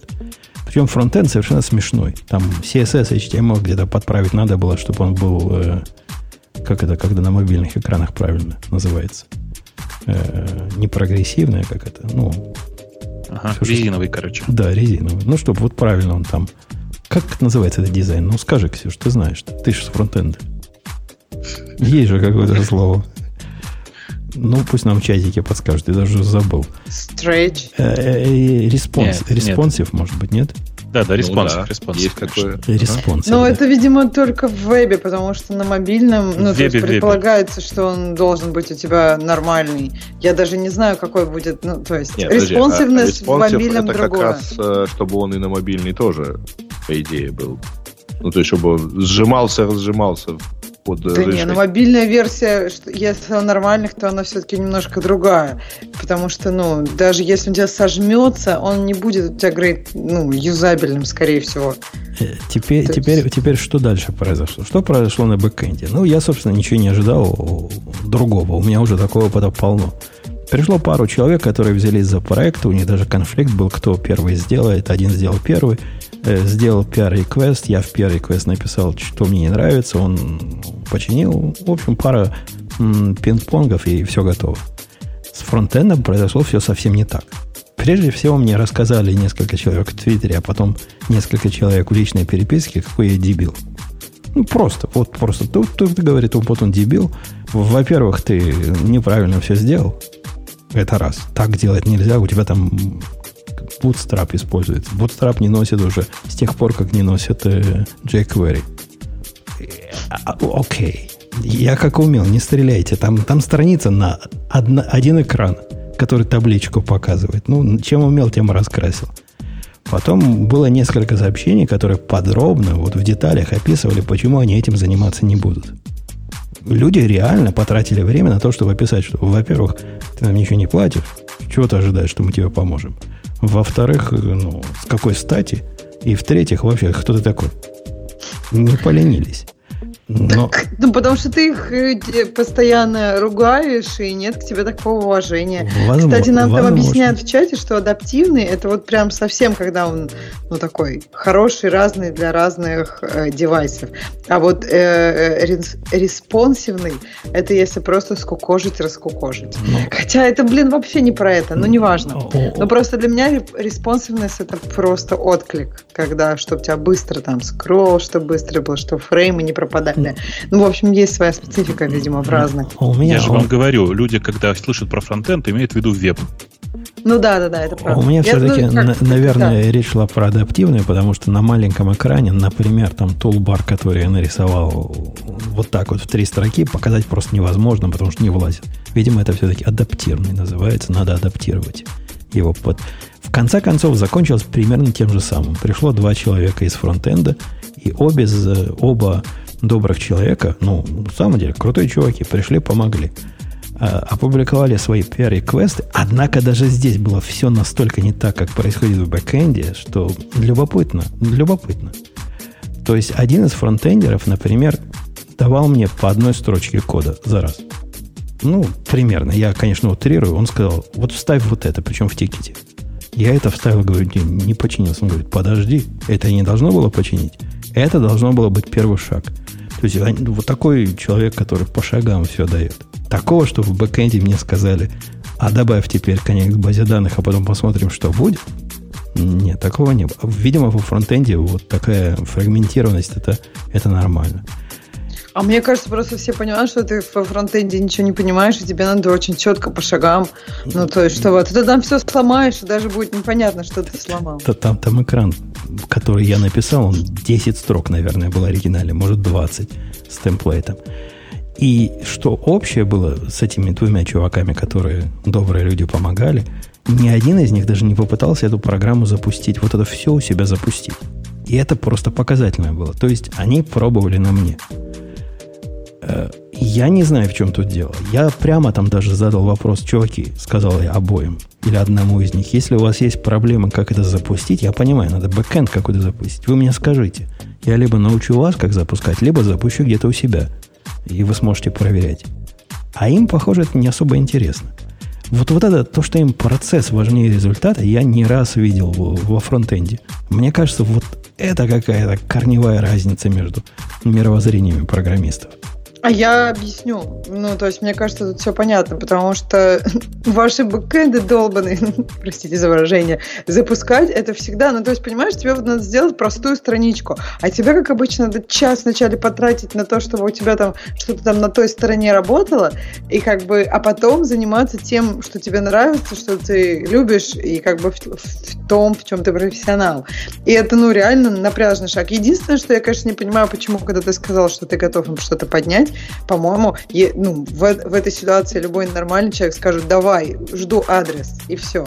Ну, то есть, вот, вот это вот самое. А когда, там, не знаю, нужно, допустим, от меня хотят, чтобы я им там у себя где-то что-то подняла, ну, просто я знаю, это где-то что-то поднять, это минимум на час-два да, этих вот back and forth, да, а вот, а у меня вот так да вот на почему на час А, ну да, ну, сейчас у нас там коннект базе данных надо подправить. Слушай, ну это, это эпоха докера. Вот если любой человек, который не умеет фронтенд типа меня, должен иметь его достаточно для того, чтобы понять э, хоть что-то и хоть сделать хоть что-то. Разве не так и с фронтендом? Разве не должен каждый фронтендер уметь поднять контейнер, который запустится и будет Слушай, работать. Ну там же костыли, костыль на костыле. Я сейчас говорю не о том, чтобы не, не иметь базовые понятия о технологиях, которые нынче используются в бэкэнде. Это тут понятно и бесспорно, да, надо всем все понимать. Но как бы там оказывается, что куча костылей каких-то, которые люди понастроили, а потому что вот это у нас легаси, а потому что вот это мы так по-другому не могли, а тут мы еще не знали, что можно вот так заюзать. Ну и там э, э, просто, понимаешь, если ты с этим не работаешь, а тут тебе надо там, не знаю, докер более новой версии, а, а еще Homebrew у тебя какой-нибудь старый, ну и прочее, прочее. И у тебя вот это вот, я говорю, это, это всегда надолго, потому что у тебя и это неудобно. Возможно, ты и права. Хотя, Бобук, я вот не знаю, как ты. Мне кажется, Ксюша ошибается. Мне кажется, им на самом деле не очень интересен их конечный результат. Я думаю, что тебе попадаются такие фронтендеры, которым не очень интересен конечный результат. А Но почему они же мне с тобой по шагам не попад... тебя вели, чтобы конечный результат был нормальный, если мне нет. интересен был. Да нет, им просто интересно было пообщаться с Умпутуном. А конечный результат их не интересовал. Я не знаю, вводится ли в этом мире какое-то тестирование. Ну, например, с тестированием у них плохо. Видимо, про HTML CSS тестирование не, не в ту сторону. Однако, когда мне дают э, PR-реквесты на бэкэнд, я вижу, что люди конечно, заинтересованы в том, чтобы код был элегантен. Несомненно, видно, как чувак пытается вылезать минимальное количество строк. Я за это всячески хвалю и люблю. Однако всегда, всегда, никогда такого не было, чтобы кто-то запендюрил PR-реквест и до этого его сам не запустил. Ну, не было такого никогда. Я даже представить себе такое не могу. То есть там результат важен, а здесь важнее процесс.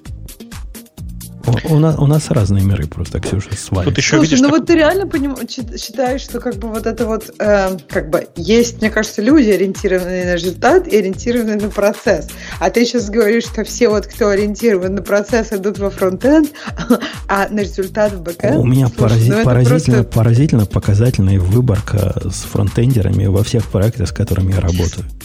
Она поразительно однозначно в это за исключением, не знаю, двух человек, которые со мной работали во фронтенде, подавляющее Слушай, большинство ну... работало на процесс.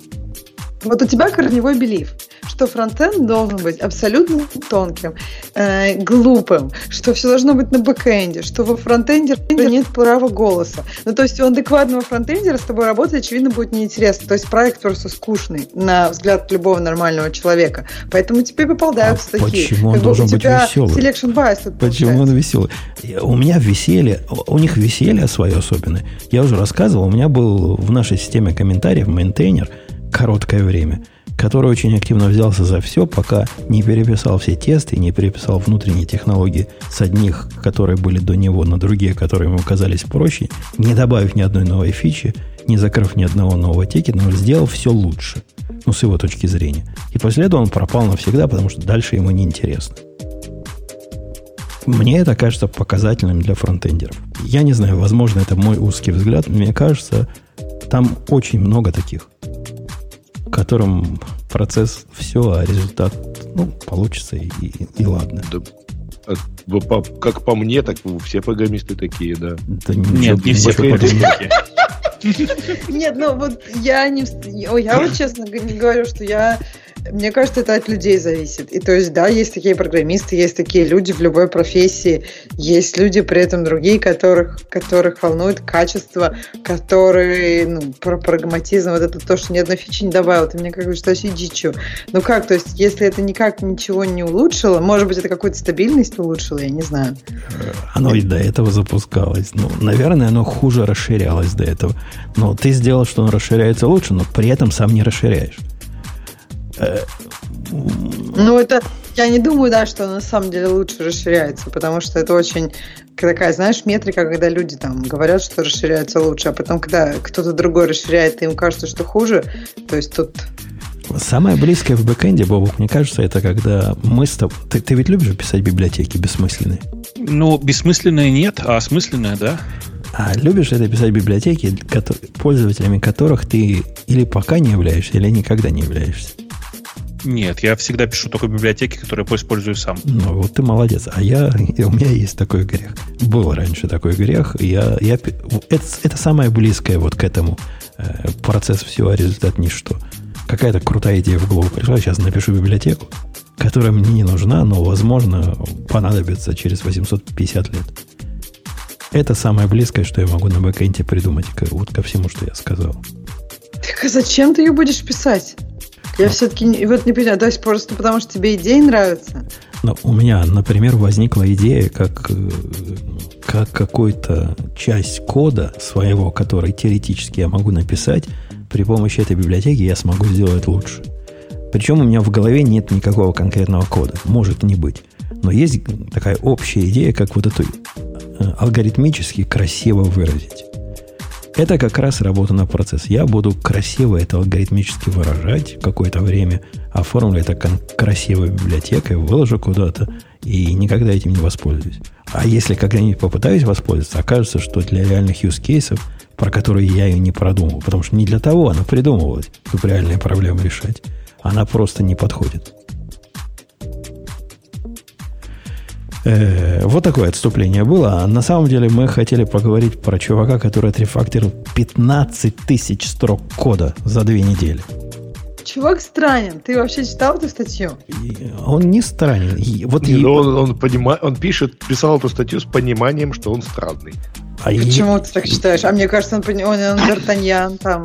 Не, не знаю, Д'Артаньян или нет, но вот этого чувака я как раз понять могу кто из нас, кого, поднимите руки в этой студии, кого из нас не бросали на такой кровавый enterprise, который видишь и сразу понимаешь, не-не, вот это лучше переписать, чем, чем отмыть.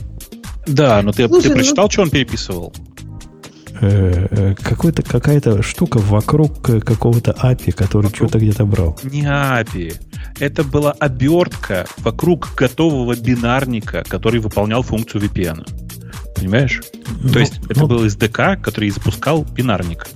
Да, да, да. Но он там какие-то сложные вещи делал. Не просто его запускал, он какие-то свои там таблицы приоритетов где-то обновлял, какие-то списки стран откуда-то брал. Там не так просто было. То есть, в конце концов, он запускал бинарник. Ну, ну и чего? Ну и запускал бинарник. Я просто к тому, что я, я с такими ситуациями сталкивался много раз. И каждый раз это был чудовищный геморрой, потому что там типа где-то внутри есть малоизвестный тебе бинарник, который неизвестно как работает. Поверх этого написано многолетнее легаси во много слоев разными программистами э, SDK, который эту библиотеку вызывает. Ты на это смотришь и думаешь, ну нахрен. Вот я бы, я бы, если честно, прореагировал, ну нахрен. То есть, как То есть... бы, помнишь вот эту вот мантру «работает, не трожь»? Вот она у него работала. Я бы тоже так поступил. Я, я абсолютно не спорю. Однако я вполне симпатизирую его вот этому внутреннему идеалисту. Тут сам себе противоречу. Который смотрит на это и говорит, ну что за дебилы это писали? Ну, совершенно очевидно, что кроме как дебил никто это написать не мог. Уж я-то точно Меня... напишу лучше. Извиняюсь, я вот смутила, что он там все нахер выкинул, все, что он не понимал, и оно после этого работало, и все тесты проходили. Я не понимаю, как, что это за программный продукт, ну вот честно.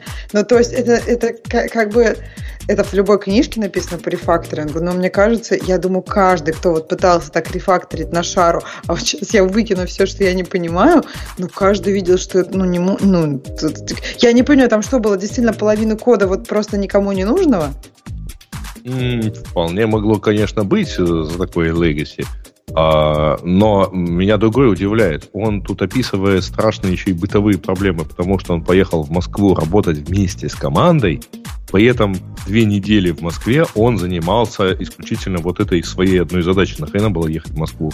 Ну, его, ну, есть, его вызвали в Москву починить? Не, или... ну просто... Не, я не понимаю, кто его вызвал для того, чтобы он две недели просидел над задачей, в которой не участвует ни, вообще никак никакая команда. Ну, черт его знает. Он там упоминает, что в процессе он кого-то спрашивал о чем-то, и ему кто-то дал ну, он, типа, на это. У тимлида спросил, можно ли так сделать. Да. Тимлид сказал, ну, фигач. Ага. Может, тимлид по скайпу недоступен. Исключением лично надо Не умеет скайпом пользоваться, да.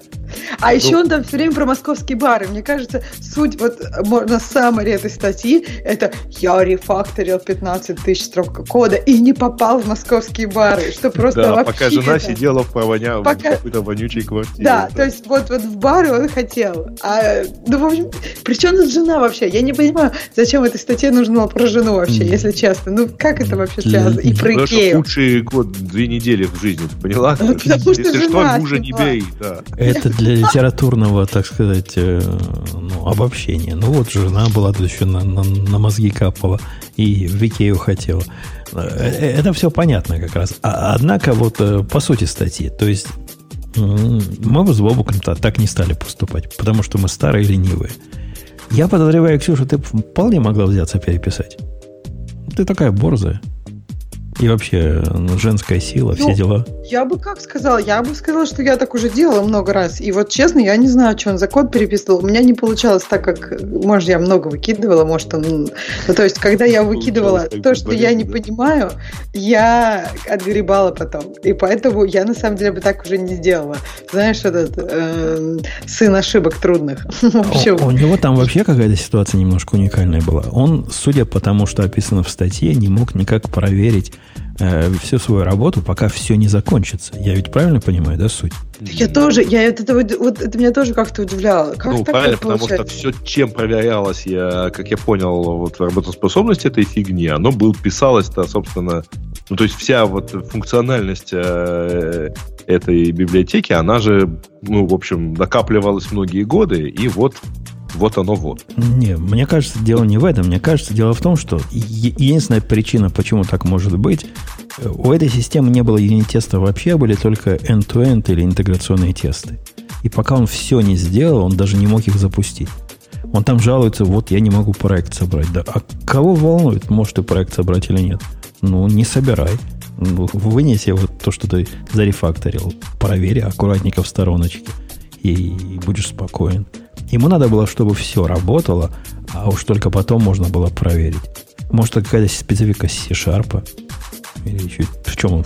На C-Sharp писал, да, по-моему? По-моему, F-Sharp. По крайней мере, там тегом стоит F-Sharp. F, на F-Sharp даже писал. Okay. Вот. Okay. Но я, честно говоря, обычно всегда э, привожу в качестве вот отрицательных примеров аутсорсеров, там, тем более аутстаферов, потому что э, по опыту знаю, что там, если такому специалисту не указать, там, например, цвет кнопки, то получишь в ответ э, кнопку с цветом undefined. Вот. А, ну, потому что, типа, ты, за не написал, а головой он думать не собирается, у него KPI в виде количества строк кода или закрытого тикета. Но в данном месте, слушайте, это вот как раз та, та ситуация, когда, ну, а иначе нельзя. Ну, тебе не за это платят, тебе не платят за то, что ты взял и все переписал с нуля. Тебе платят за то, чтобы ты добавил функцию. И все. Э, ну, я тут с симпатией отношусь к автору статьи, в отличие от вас вот я могу вполне себя поставить на его место, и вот этот соблазн, ну как он велик соблазн сделать правильно, даже если это потратить на это кучу времени, даже если ты не сможешь это в конце концов правильно сделать. Ведь все мы хотим сделать мир вокруг нас лучше. Ну, слушай, а с другой стороны, а ты уверен, что он сделал мир лучше, даже вот переписав это все? Я не имею в виду там последующее его разочарование, но Представь, что речь шла о фиче, которая нужна была, условно говоря, одному клиенту э, через неделю после постановки задачи. Чувак в процессе, э, так сказать, этого построил замечательный завод, который теперь под, позволит предоставлять эту фичу э, сразу 200 клиентов, но только первый клиент подал в суд, потому что ему не предоставили услугу вовремя. Да-да-да, я, я этот довод полностью, Грей, понимаю, принимаю, я и сам такой. Я и своих бью по рукам, когда они пытаются решить проблему всего мира. Несмотря на это, в, во всех в нас, не вас, не вас, Грей, а во всех нас, программистах, есть желание сделать, решить задачу в общем виде, даже если в частном виде решение не очень вытанцовывается ты, в конце концов. Ты удивишься, я в эту ловушку попадал в году в 90-м, причем реально вот так, 90-м, там, где 0, когда вместо на, на Олимпиаде по информатике вместо решения задачи выиграть и в крестике нолики 3 на 3, я начал решать э, задачу выиграть и в крестике нолики, когда э, размер поля задается где-то в начале, а дальше идет алгоритм там на несколько страниц. Ну, так что... Да. Только у меня было всего полтора часа, чтобы этот алгоритм написать, поэтому за пять минут до конца я понял, что я все сделал неправильно. Угу. Ксюша, а ты меня не поддержишь, да? Ты считаешь, что он козлина полный? Ну почему козлина? Ну, то есть, ну, я не знаю, сделал Она ему завидует, лучше. потому что Нет, у мне него кажется, заработало. Он, он, он получил удовольствие, а как бы как-то... Он пишет, мне что кажется, это худшие две недели его жизни. Вот, вот, вот, мне кажется, вот это немножко какое-то лицемерие. Мне кажется, он получил удовольствие от того, что она заработала гораздо больше, чем все это. То есть, мне кажется, что он Д'Артаньян в душе, и поэтому он эту статью написал. А там, а, а как бы прикидывается, что типа худшие две недели в моей жизни. По барам не походил. Э, ну, да, бар он на удивление часто упоминает в этой статье. Бары, жена, дети, плохая квартира, Мерседес, который он чуть не разбил, все это к сути отношения да, вот, не имеет. Вот мне было бы интересно немножко про как бы про технологический аспект. Но тоже это как бы вроде как он там про, называется статья про 15 тысяч строк кода. Я думала, как бы это будет про что. Вот тут вот не удалось. То есть вместо из класса как бы что он рефакторил, а что не получалось. А про это просто вообще очень хендвейви. То есть он тут что-то вроде рефакторил, что-то... А потом все сразу получилось. Переведи, чувак, список классов как рефакторил, чего рефак... А главное ответь, почему ты не мог в процессе все это проверить. Он, у мужиков вопросы, и, у девчонок тоже. А ты слышал, что да, леди и джентльмены уже нельзя говорить, когда обращаешься к аудитории. Так что я не, э, неправильно сказал. Почему? Это как-то не политкорректно. Вдруг там кто еще другие. А ты а, видишь? Да. Просто надо товарищи. И товарищи. И товарищи. Люди, люди. Здравствуйте, люди. Э, так вот. инопланетянам что, совсем обижаться, да? А роботам их тоже, тоже скоро начнут защищать. Э, да. Да, к теме наших слушателей пора, не пора? Да, нет? Наверное, пора, да. Ну, окей, такие темы слушатель. Выбрал. Э, так, первая тема. Одна работа хорошо, а две лучше. Э, Я, честно, да, спасибо за то, что появили это Too Long to Read. А, Бобок, ты читал тему эту? Это хорошая статья. Нет, конечно, нет. Хорошая... читать ее прямо сейчас, да. Хорошая статья про то, что чувак говорит, ну, смотрите, давайте про экономику. Давайте забьем на то, что мы программисты и наши цели лучше мир, а вспомним, что мы всего лишь деньги зарабатываем. И с этой точки зрения экономически выгоднее не расти на работе, где ты, ну, можешь вырасти там за год, там, не знаю, на 20%, если очень повезет, на 10%, если просто повезет, и на 3% в обычном случае, а просто возьми и оптимизируй свою работу так, чтобы у тебя их было больше, чем одна. В результате ты вырастешь на количество денег пропорционально количеству работ. Видимо, он предполагает, не знаю, насколько безосновательно, что все работы одинаково оплачиваются. Может, в его мире это так. И просто возьми вторую работу. Сделай так, чтобы твоя первая работа не занимала у тебя 8 часов. Не рви на себе тельняшку, не пытайся сделать проекты быстрее. Никому от этого хорошо все равно не будет. Просто делай их как можешь и 4 часа. Делай один проект для одной работы, а 4 часа другой проект для другой работы. В два раза больше в результате получаешь, в результате двойная зарплата. Ну, э, теоретически так, конечно, это возможно, а на практике любая работа стремится загрузить тебя задачами до тех пор, пока ты не перестанешь с ними справляться. Если ты перестаешь справляться с задачами, которые ты можешь сделать всего за 4 часа, значит, ну, скорее всего, тебя просто ну, заменят на другого человека, и все. Ну, я могу представить ситуацию, когда ты хорош, и ты за 4 часа делаешь столько, что работа удовлетворена. Это может быть. Так может быть, да, может быть. Э, если в этом надо, случае... надо при этом сказать, что с этой точки зрения здесь математика, конечно, сходится. В смысле, что если ты в, на том, в том месте, где ты уже работаешь, будешь работать в два раза больше, ты не получишь в два раза большую зарплату. В лучшем случае прибавление будет процентов 30. И то при очень летной погоде. Да-да-да, если я говорю, в лучшем случае. Э, да. Подождите, есть же всякие там промоушены, то есть за один раз нет, но в процессе, ну как бы в проекции. Не, да. В перспективе трех лет. Ну да, ну то есть не в два раза больше, конечно, зарплата, но в какой-то, Ребят, наверное... это просто нормальный экономический закон. Э, зарплата должна расти медленнее, чем производительность труда. Конечно, я про это и говорю, но просто в перспективе не, трех не, лет... ну это понятно, но а вот думаете... Ты все равно, ты все равно двух работах заработаешь больше, чем на одной, работая все это время в два раза больше. Бобуковские 30% Подождите, это как раз, Ксюша, про, про вот это, ну, про да, промоушен. Наверное, про промоушен и все да. остальное. Но вот смотрите, допустим, человек какой-то идет, находит себе вторую работу, а у него же падает производительность труда на первой. Почему? Его там не Почему понизят? падает? Почему падает? Он просто... Я прекрасно могу себе на себя это примерить и представить, как это будет выглядеть на практике. Э, ты просто будешь делать свою работу достаточно хорошо для того... Работу надо делать достаточно хорошо, согласитесь. Не надо ее делать идеально. Это продолжение предыдущей темы, на самом деле. Э, я продолжу делать работу достаточно хорошо. И я не буду тратить половину своего рабочего дня на улучшение мира в целом, а буду копать исключительно от заката до, до рассвета. Это будет, конечно, скучно. Это, конечно, сведет меня с ума. Лично меня довольно быстро. Но, тем не менее, я могу видеть такой вариант развития событий и взять вторую такую же работу.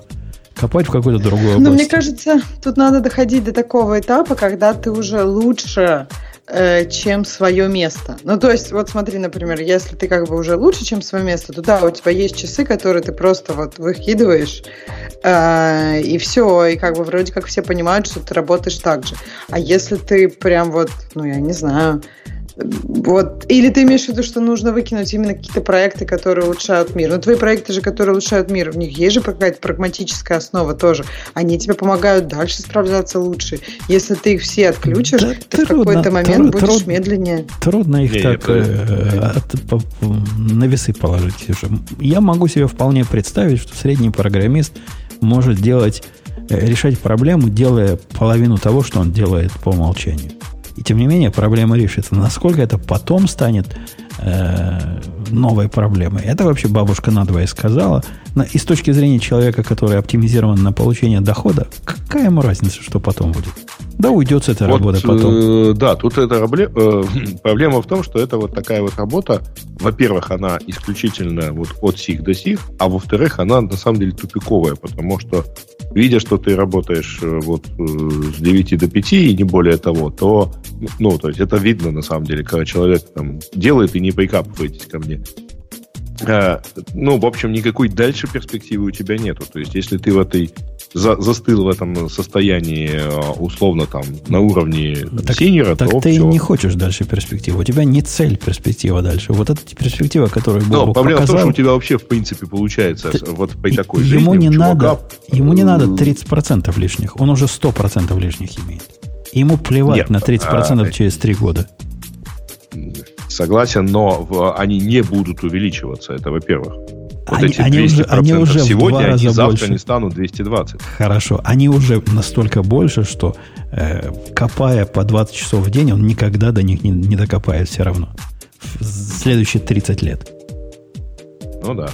Ну и опять-таки это исключительно, на самом деле, все-таки тупая конвейерная работа, потому что, ну, а, а жить? А, не ну, хочется не заниматься чем-то интересным и полезным. Ну да, ну если, если у тебя занятие, а, если твоя работа связана с твоим хобби, как у многих из нас, то да, это, конечно, грустная, грустная жизнь. Однако, если это работа, вот как грузчик, перенес катку с места на место, пришел домой, больше катки не носишь для удовольствия. Так же у многих людей – мы, по-моему, обсуждали, хирурги это по вечерам не делают у себя в домашних условиях операции на кошечках, чтобы, ну, для кайфа.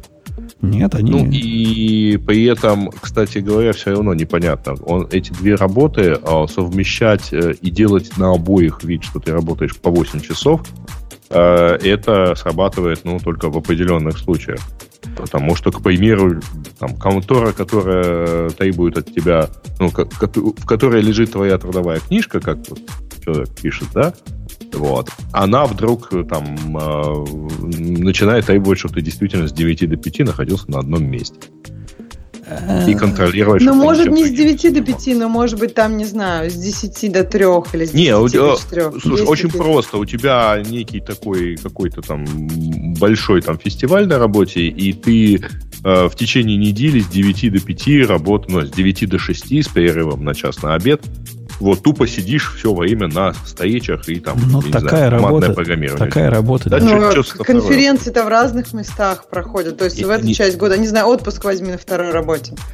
Или просто выбери первую работу, которая будет не такой требовательной. У тебя ведь а, а, тебе все равно на кого работать в этом случае. Тебя работа интересует исключительно как источник денег. Ну, найди кого-то другого, который будет не против. Чтобы Я к тому, что совмещать это все. В итоге окажется, что ты работаешь 16 часов э, в, неде- э, в день, ну, тут, и да, понимаешь, что не в деньгах счастье. Не, есть... не, мне тоже кажется, что есть тут такая ловушка, что типа кажется, что вот ты по 4 часа. На самом деле 4 часа это очень мало. То есть иногда для фокусировки только на какой-то проблеме нужен час-два. И поэтому получится, что ты как бы вот тут еще часик посидел, потом еще вторую работу делать. Мне кажется, каждый, кто когда-то там брал что-то себе, понимает, что вот это вот, не знаю, идея, что вот надо, если ты уже не такой, как бы, то выжигать это как-то в себе внутри желание делать мир лучше, они очень как бы дорого Слушай, даются. Я не понимаю, о чем вы спорите. Давайте вот я сейчас всю эту историю сильно упрощу, и всем станет сильно понятнее. Но согласитесь, что Джун, Джун который работает в двух местах по 4 часа, зарабатывает больше, чем в одном месте работающего, работая 8 тему. Так это понятно, Бобок, мы согласны. Мы думаем, как, как, типа, насколько это применима практика для более широкого. Если Глобально этот самый тем, Джун сидит на работе все время. А, ну? Ксюша, я одно время, ну, тогда маленькая еще была, в лихие 90-е, в конце лихих 90-х, у меня был период, не маленький период времени, когда я работал на трех работах одновременно. И, в принципе, я не работал дикие часы какие-то. То есть у меня была первая работа, на которой надо было сидеть. Реально надо было сидеть. И было две других работы, для которых надо было делать результат. Это, знаешь, то, что мне приходилось сидеть на одной работе, а делать результат в это время для двух других работ, меня как-то не особо напрягало в практическом смысле. Это все делается. Ну, во-первых, первую работу ты вообще не считай, потому что, на мой взгляд, вот когда мне рассказывают, что есть работа, которая сидеть, и ну, у меня есть такие знакомые, это, мне кажется, очень популярно было во времена, когда я еще была маленькая. Я не считаю это работой. Ты ну, пришел, посидел, и, и что, как? тебе офис предоставили. У меня, Люди у меня было 20, 20 программистов, которых надо было построить и руководить. Он ничего себе не работает. Надо. Ну, Нормально Тогда работа. там не сидеть надо было. И вообще, я не знаю, тут, тут вопрос, если, смотри, какие у тебя были там дедлайны для них и все остальное, сколько они хотели. Короче, другой вопрос. А то, что две работы, подожди, по поводу э, Crazy Hours, то есть ты реально никогда не работал в то время больше 8 часов? Не-не, конечно, работал больше 8 часов, но не работал Вот. в три раза больше, чем 8 часов. Это, это уже чисто Ну, не в три раза, конечно. Не в три ну, раза. работал, наверное, часов там по те же, он, как Грег говорит, 12. 16, ну, может, 12, 12. 12. То есть, работая всего лишь в полтора раза больше, я получал в три раза больше. Смотри, какой. Или в три раза все эти работы были прям, я не знаю, такие супер круто оплачиваемые. Ну, достаточно оплачиваемый. Так что такое вполне может быть. Я, я, я не стану автора закидывать э, этой идеей тухлыми помидорами. В, отличие от А. вас, идеалистов. Подожди, Давайте а как ты пойдем, это? в- То есть ты не делал мир лучше в тот момент? Ну, э, нет, не делал, не делал, не делал. Ну вот, об этом разговор. То есть, как бы просто зарабатывал деньги, да-да, вообще не вопрос, можно. То есть сразу, по-моему, было сказано, что это закон, что как бы так и должно быть. Если зарплата будет расти быстрее, как бы все заколлапсится. Ну, есть, есть теория, которую автор пытается нам в том числе донести, что вся вот эта идея, что мы, программисты, делаем мир лучше, это всего лишь капиталистический трюк, чтобы нас, программистов, заставить работать больше и бесплатно. Да. Эм, Где-то там были еще какие-то новости. Да. А, Да. ну да, Apple в 2019, это Linux в 2000 в 2000. Э, Там такой, знаете, смешной текст вида, ну давайте для примера. Linux в 2000 Воткните любой внешний монитор, и он, скорее всего, не заработает. Значит, а все фаны говорят, что вся, вся проб- проблема в производителе э, мониторов. Э, Ну и типа с Apple в 2019 ты воткните внешний проектор, и, скорее всего, будет то же самое. Э, Я, знаете, в таких ситуациях всегда предлагаю вместо вот Linux э, и Apple здесь добавить еще слово «человек». Воткни в человека свежий проектор, и он, скорее всего, не заработает. Есть только один легальный способ устанавливать новые штуки внутрь человека. Э, Это я просто по, по пункт- по пунктам прохожусь. По, по ходу будешь это, Есть, да. а- есть очень небольшое То есть, количество подожди, ты хардвера. опять по- проклятый сексист против, так сказать? Конечно. Е- Есть очень небольшое количество хардвера, который из коробки поддерживает внедрение в человека. Э, С технической поддержкой на человека вообще просто черти что.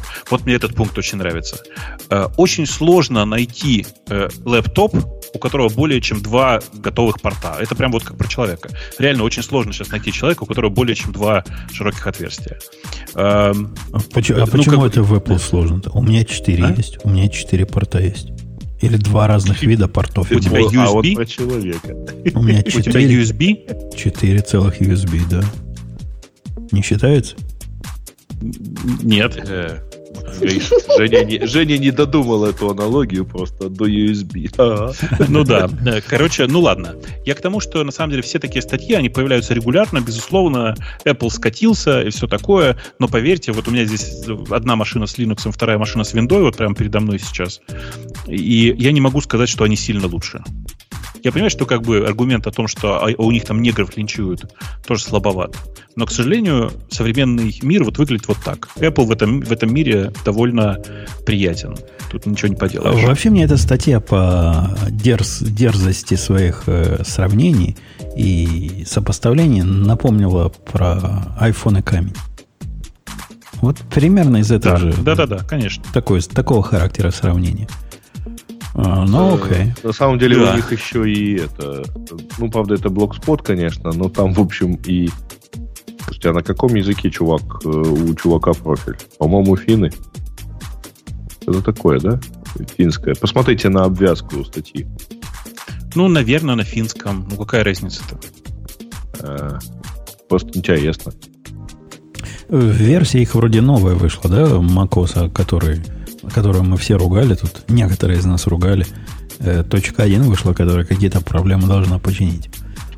Я, я обновился, ну, н- у меня и до этого ничего особенно поломанного не было.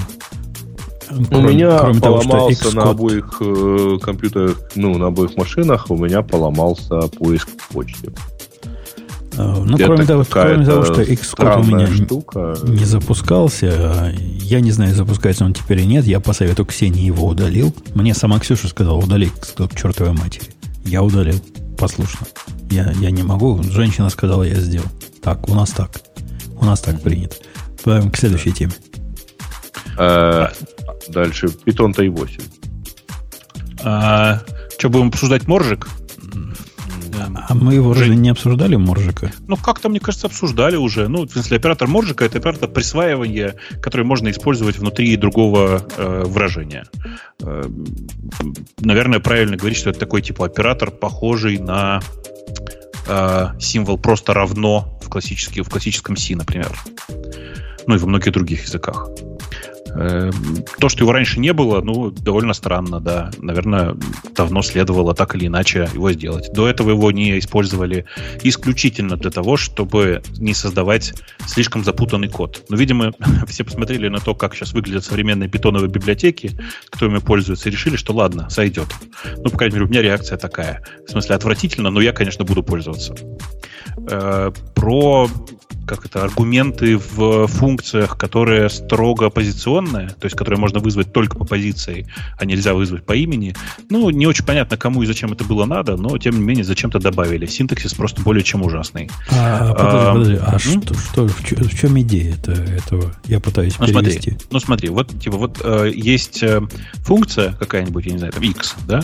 У нее есть параметры a, b, c, d, e, f, g, там, например, для простоты. Да. Э, в питоне же как? Ты можешь их вызвать писать, э, типа, первое, например, когда ты вызываешь эту функцию, ты можешь написать там, типа, вместо э, э функция x, дальше у тебя открывается скобочка, там ты пишешь, не, не знаю, 1, 2, 3, 4, это попадает в ABCD, да? Дальше ты пишешь, например, f равняется там 8, e равняется 10, и g равняется 151. Ну, то есть, как бы э, используешь как это, присваиваешь аргументы по именам. Смешиваешь позиционные параметры и именованные ну, да, параметры. Значит, ну да, в Python всегда жесткое правило, что сначала идут только позиционные, а дальше ты можешь в любом порядке использовать уже те, которые без, ну, типа, по которые ты используешь без э, позиции, а используешь их по именам. Так вот, э, непонятно зачем, я реально не знаю зачем но по какой-то причине ребята решили, что обязательно нужно предусмотреть такой разделитель, который говорит, что вот слева от этого разделителя в, в описании функции э, это будут только позиционные параметры, а справа позиционные и э, использующиеся по именам. У меня есть нетрадиционное предложение в вашу тусовку. Ну? Запретить смешивать. Зачем? Ну, во всяком случае, я уверен, у вас в питоне наверняка есть какой-то линтер, который на такую дикую смесь должен ругаться. Потому что такая дикая смесь, либо ты делаешь все параметры позиционные, либо делаешь все параметры именованные. Да нет. Ну, типа, оно и сейчас, оно сейчас чаще всего используется смешанное. Везде, где я вижу, оно используется смешанное. А ну, это, типа, типичный, по типичный вызов выглядит вот как. Представь себе, что у тебя есть функция, в которой передается 50 разных параметров, ну, 50 разных опций. Это плохая функция. Не надо таких функций делать. А если у тебя функция, в которой 5, вот больше 5 параметров функцию передавать, э, это, э, это уже враг ну, человечества. Ну, еще раз, э, с точки зрения синтаксического сахара, это как раз очень разумно, что у тебя в реальности ты передаешь туда одну-две, одну-два, одна-два, один-два параметра, а вариантов разных их штук 50. Я, ты, соответственно, я, типа... Я, не, я, ну, я абсолютно не согласен. Это, это вот этот... Ты сам себе устраиваешь элемент скрытой магии. Ты сам себе Конечно. устраиваешь проблемы Конечно. с тем, что какие-то параметры не инициализированы. Смотри, это у вас в Go там никакого синтаксического сахара, все максимально прозрачно и поэтому максимально страшно выглядит. В питоне прямо наоборот. Как можно больше э, всего сделано так, чтобы выглядело и читалось, как будто бы сделано на естественном языке. А это требует, естественно, использования довольно странной магии в, в методах. Ксюша, у вас в, в твоем мире смешивание именованных параметров и голых параметров, или, не знаю, именованных return параметров и голых return, это, это нормально считается? Или только питон такой? Так у нас нет именованных return параметров. Ну, я же ну, в обычном мире все плюс плюс return и return. Бог с return. Все, ну, согласись, да. Бобук, это близкая параметры. аналогия, правильно? Параметры, параметры и return. return. Параметры не надо обсуждать. Хорошо, параметры. Окей, параметры и пар... именованные и неименованные? Да. Ну, ну это трэш. Ну, то есть, я говорю, совсем недавно баги просто вот, э, не, не знаю, мне кажется, это источник багов. Мне кажется, не, сто, не стоит ничего такого смешивать. Я вообще, ну, я не знаю. По-хорошему говоря, в большой кодовой базе неименованные параметры – это скорее зло, чем добро, Кон- к сожалению. Конечно, конечно. Я, я вот с Ксюшей насколько согласен. У нас, у нас, ты знаешь, Бобоку, в Go нет именованных параметров. Неименованных тоже нет. У нас только один вид параметров есть. Однако есть подобная аналогия. Когда ты определяешь структуру, ты можешь неименованно передать ей туда значение.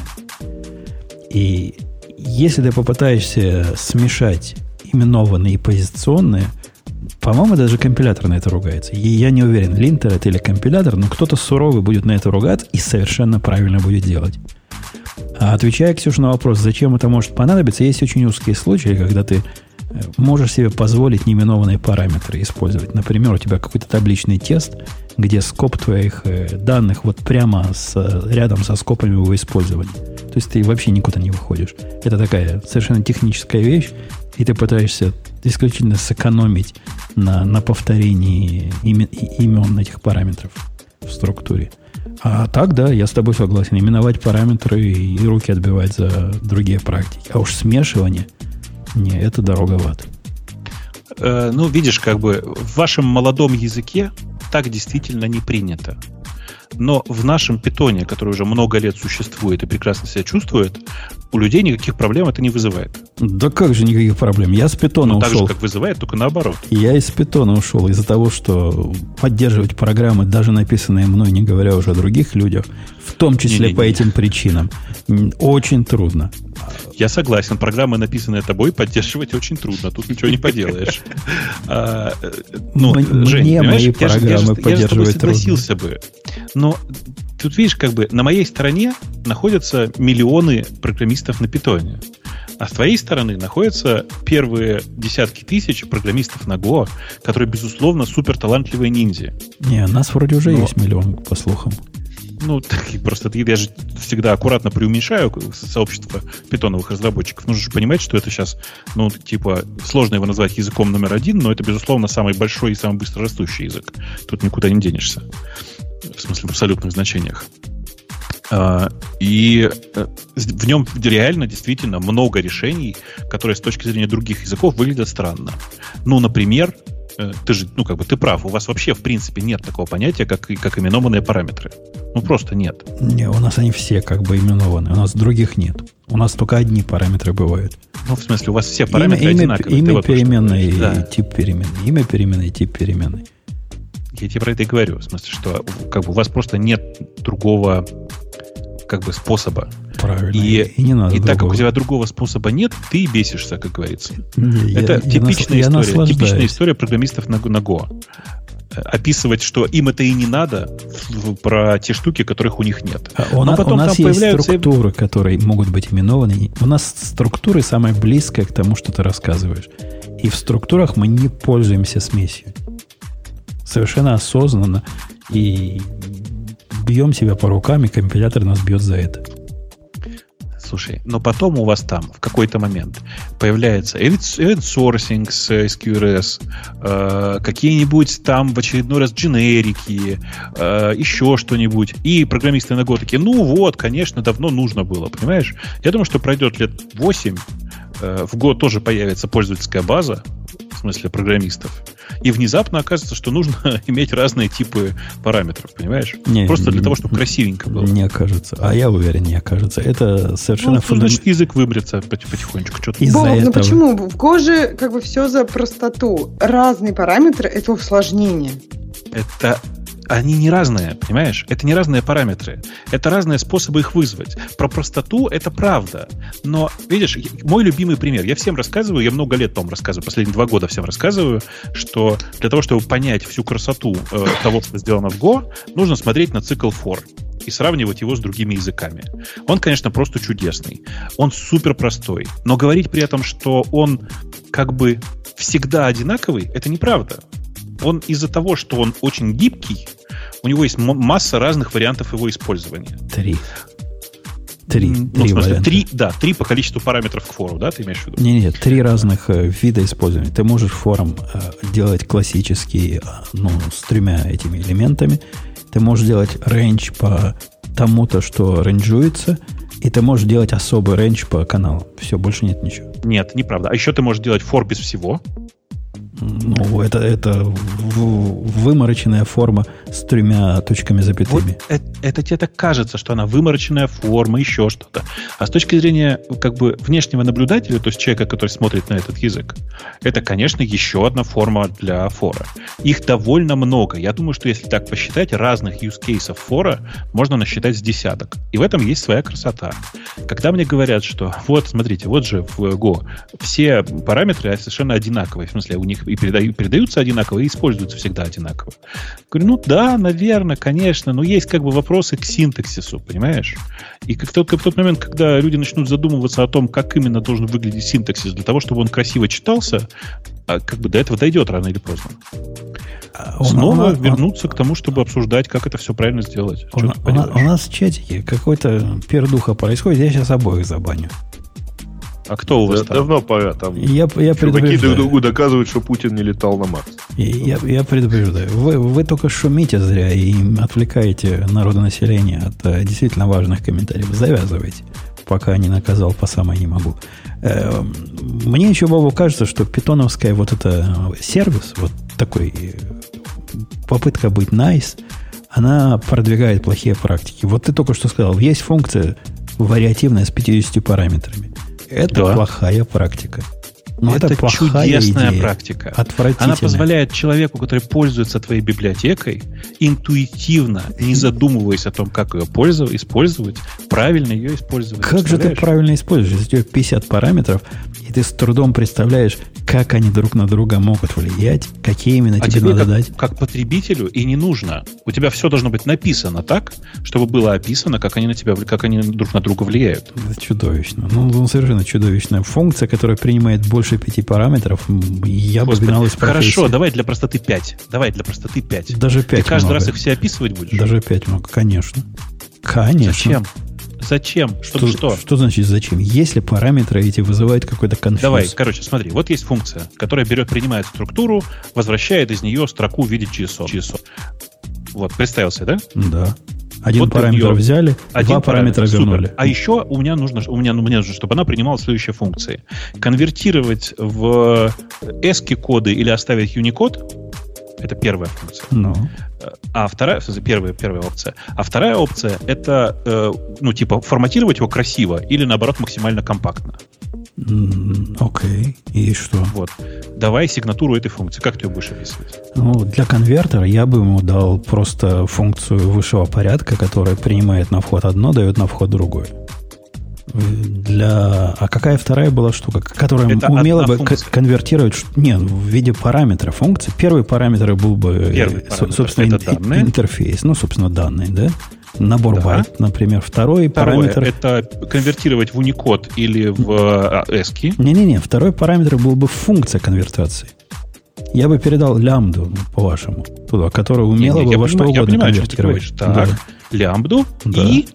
А, Ну, а как какой и есть третий? еще одна. А, а какой еще третий у тебя есть? А там еще, знаешь, красиво форматировать или максимально компактно. И еще одну лямбду, да? Э, Ты ну, ну, форматер вполне может быть еще одной лямбдой, да? А в чем проблема?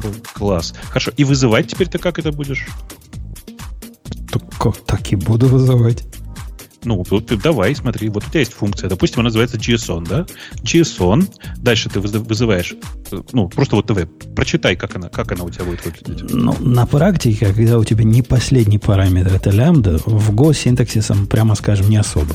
Однако у вас-то в питоне можно лямбда в любое место втыкать. Что ты пристал ко мне? Ну, конечно, знаю? можно У, в у вас-то все это красиво делается? Конечно, можно в любое Ну. место втыкать. Но вот смотри, уже у тебя, у тебя уже сейчас чудовищное усложнение, непонятно зачем передающиеся форматоры, у которых ты должен знать и где-то их взять, передать их по Как- указателю. Почему взять? Обязательно. Не надо мне никаких указателей. У меня, ты мне дал два варианта форматоров. Уже два, правильно? Который умеет делать там аски, Почему ты считаешь, что шмаски. это именно форматор? Я тебе сейчас, ну, в смысле, ты сейчас генерализуешь то, что я тебе, ну, я тебе могу придумать то, что не генерализуется и не приводится просто в формате. Хорошо, хорошо. Ты хочешь, чтобы у меня это внутри функция делалась? Ради бога. Не надо генерализации.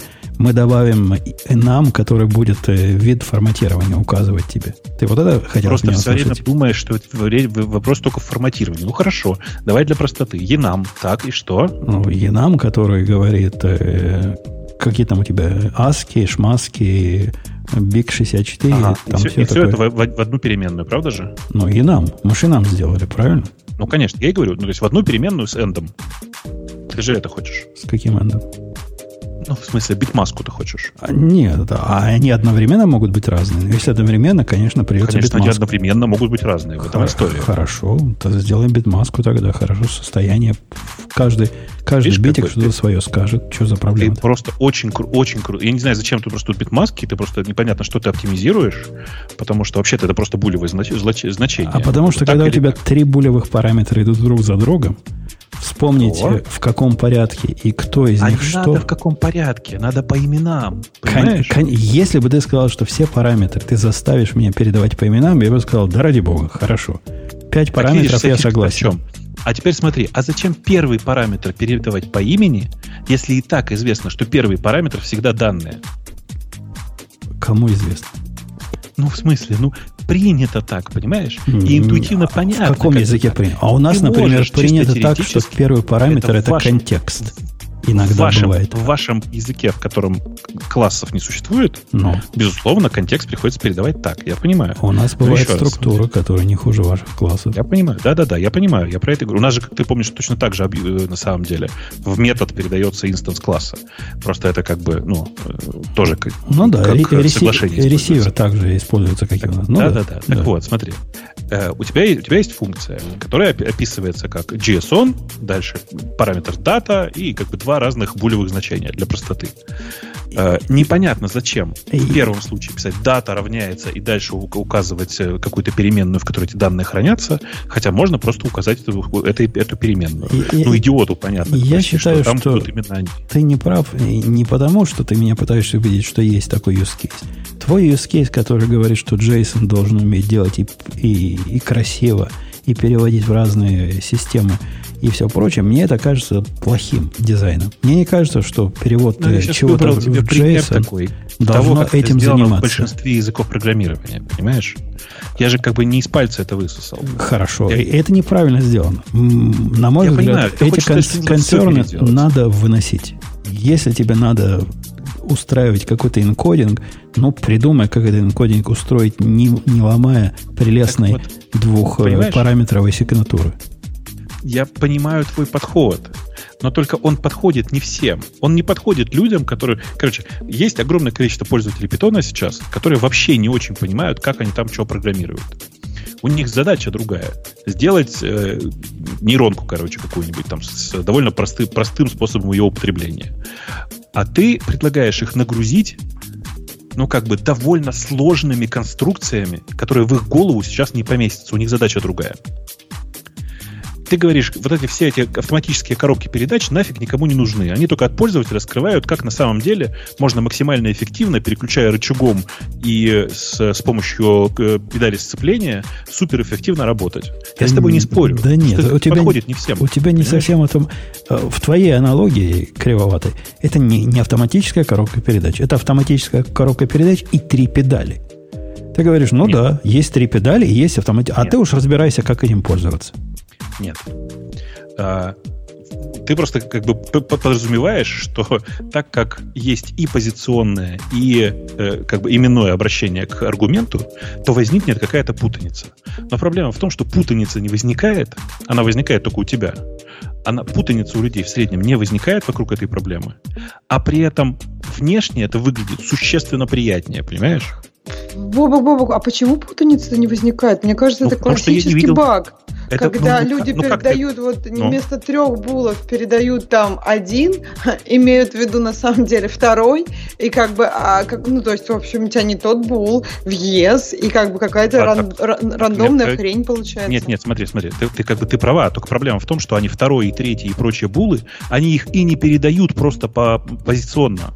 Они их передают с именами. Они первый элемент используют позиционно, а все остальные с именами. Тю, ты- ты- вот прям так всегда, это, это Да, такая... прямо так всегда. Прямо так нет. Это не, не обязательно первый только. Бывает, что первый второй, например. Бывает, что там первое n, неважно. Так это, это, это конвенция или что ты имеешь в виду? Просто... Это не конвенция. Это не конвенция. Это типа так описываются питоновые, питоновые API. В смысле, такой, такая, такая как, даже не, не, не конвенция сама по себе. Это просто так сложилось. Нет конвенции как таковой в, этом, в, этом, в этой области. Ну, подожди, Есть ты можешь правило, так не сделать. Что... Кто-то опустил что-то, и все, что и у тебя вот ну, что, ну, название. Давай представим. Ну, какое название? Ну, ну то есть, ты, например, по сути, ты должен передать no, no, yes, а ты думаешь, э, ну, кто-то в каком-то месте, например, добавил какой-то параметр или убрал, и у тебя получается Слушай, вместо... Никто не, не, там, понимаешь, проблема вот в чем. Проблема в том, что там есть позиционные параметры, вот типа чисто mm-hmm. позиционные. Они обычно, да. обычно, даже не так, они всегда только в начале. Okay. Если ты начинаешь использовать любые непозиционные операции, то есть по именам, ты не можешь дальше использовать позиционные. Ну, как бы вот так. так, так Нет, ну так вот смотри, разбор. я в какой-то момент добавила новый позиционный параметр. И он у меня, ну, а кто-то по именам, ну, не передавал имена, например. Ну, ну а не будет вызываться, не будет, будет ломаться имя а, не совпадает. В, в комментариях у нас пишут совершенно разумные замечания о том, что у именованных параметров есть дефолтное значение, не указал параметр, взялся дефолт. Это прелестно, я согласен с этим. Почему бы такое не делать со всеми параметрами? Потому что Бобук хочет сэкономить э, именование первого Просто параметра? Первых n параметров я хочу, да. Не, не хочу вводить их каждый раз. Mm, то есть ты экономишь нажатие строк? Нет, ну типа у тебя есть функция add. У нее есть два параметра. Зачем я должен там, прости, еще что-то? Ну, это типа для красоты, я так понимаю, делать. Я потому про это что говорю, иногда что так понятнее. Да. да, но мне кажется, что это в среднем это создает больше багов. Но с другой стороны, на эти штуки можно написать тесты, правильно? Ребята, Но это я ни разу в своей жизни, вот это, поверьте, языка. я ни разу в своей жизни, я много отлаживал чужого питонового кода. Я ни разу в своей жизни не сталкивался со, с такой проблемой. Просто тупо потому, что, ну, типа, обычно все сильно проще, чем вы себе предполагаете. Вы предполагаете какую-то конструкцию, в которой люди э, параметры, которые типа используются, которые были задуманы как использующиеся по именованию, используют порядковым, порядковым образом. Ну так вот, для вас специально, для того, чтобы такой проблемы не возникало, в 3.8 питоне, вот свежем, есть разделитель, где говорится, вот эти два параметра только позиционные, а вот начиная с этого знака, все остальные только по имени. Так наша проблема-то не в этом, Бобок. Проблема наша в Нет, том, да, что... подожди, я вот хотела сказать, что если бы этого не было, как Бобок, ты говоришь, нафига они тогда этот, этот разделитель вкарливают? То есть, а... очевидно, проблема существует. Нет, нет, так я тебе про это и говорю, что проблема для меня в том, что я понимаю, зачем они это делают. Чтобы ответить вот таким, как вы, на этот вопрос. Но этот вопрос обычно встает у людей в реальности, которые, ну, как бы не отлаживают питоновый код. Потому что у людей, которые отлаживают питоновый код, такой проблемы не возникает, не возникает обычно. Или, то есть они делают какую-то фичу только для тех, кто не отлаживает питоновый код? Ну, это ну как, как бы... Странно, это, нет? Ну, это, ну, конечно, нет. Ну, в смысле, это логика-то какая? Это э, фича, которая нужна для того, чтобы превентивно решать проблему, зачастую которая не существует. Это как проблема с моржиком, знаешь, как в смысле, как оператор моржик. В принципе, все без него прекрасно обходились, никакой проблемы не было. Зачем его добавили? Моржик это чтобы... какая-то Нет, это дичь. Ну, то есть, довольно, довольно понятная дичь. А, ну, в смысле, понятно, зачем она сделана. Здесь такая же история. Типа, давайте, давайте введем вот такую конвенцию. К чему, что это поможет? Ну, вероятно, как бы вот это будет более читаемый синтез, более читаемая история, будет более понятно в дескрипторе функции, какие операторы предполагалось вызывать по имени, а какие исключительно позиционно. Ну, типа, это, все. это полумера. Я, я опять же призываю, кто, кто думал сейчас главный в питоне? Консул. Ну, в смысле, ну, совет. Совет. Слушай совет. Сделай, как нормальные люди делают. Либо, совет, слушай ли, совет. Ли, либо все параметры у тебя позиционные, как при вызове обычной функции, никаких там имен нигде нет. Либо ты передаешь в каком-то виде именованное все. И не надо там, никаких полумер. Там в чате пишут, резюмирую, пишите на скале. Там параметры можно и именовывать, и дефолтное значение использовать. Ну да, как в питоне, собственно говоря. А, господи. Короче, я все это читаю, все это вас слушаю и понимаю, что чудовищно далеки вы от народа, конечно. У каждого своя специфика. Нет, в смысле, теоретически... Чудовищно далеко, далеки, далеки вы от питонового народа. Смотри, Бобок, теоретически и в Go можно написать то, что рассказал. Например, Конечно, ты определяешь можно. функцию, которая в виде первых параметров принимает там контекст, там, не знаю, данные, которые, естественно, будут как функции, они не именованы, там нет именованных параметра функции. А третьим параметром будет какая-то опция, какая-то структура, в которой, ну, нативно Понятно, будут да, все параметры в которой ты симулируешь, на самом деле, все, все то же самое, что, что можно сделать в питоне. Можно, да, можно. Да, да, можно. так- такое можно сделать. Просто, просто тайп-чек, тайп-чекинга тогда не будет для этого твоего опт.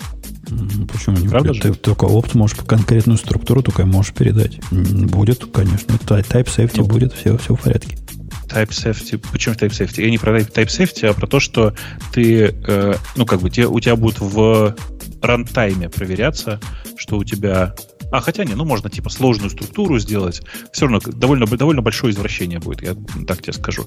И э, ты действительно можешь так сделать. И будет. Только ты, это как ты по э, чистоте синтаксиса будешь ну, как бы чрезвычайно далек от того, как это выглядит в питоне. То есть вопрос же ведь в читаемости, видишь? Не, У наоборот, ты, ты, ты делаешь явно. Ты говоришь, вот у меня Нет. два параметра позиционных, а остальное это структура, поля которой именованы. Насколько Ну, просто, Кому, проще некуда. Не-не, кому это нужно? Ну что ты, зачем ты это говоришь? Типа, у тебя будет опц, отдельная непонятная э, конструкция, да еще и э, как бы лежащая на- исключительно на совести человека, который делает этот кусок кода.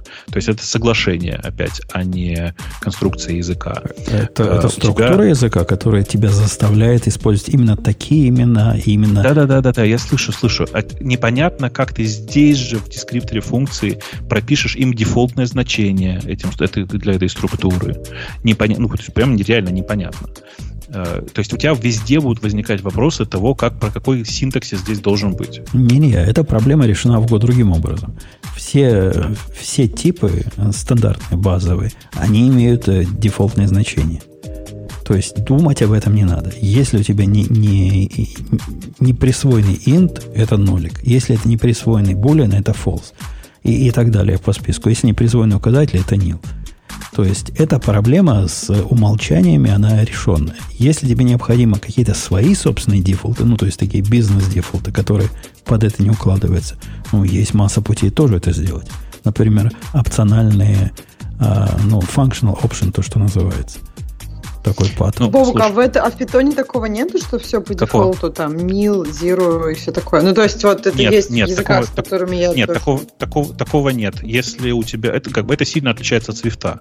В, в смысле, в принципе, вообще по- идея про позиционные и непозиционные аргументы, она чем-то похожа на то, как это сделано сейчас в свифте, с поправкой на то, что в свифте, если переменная, у переменной нет дефолтного значения, то она нилная, ну, как бы пустая.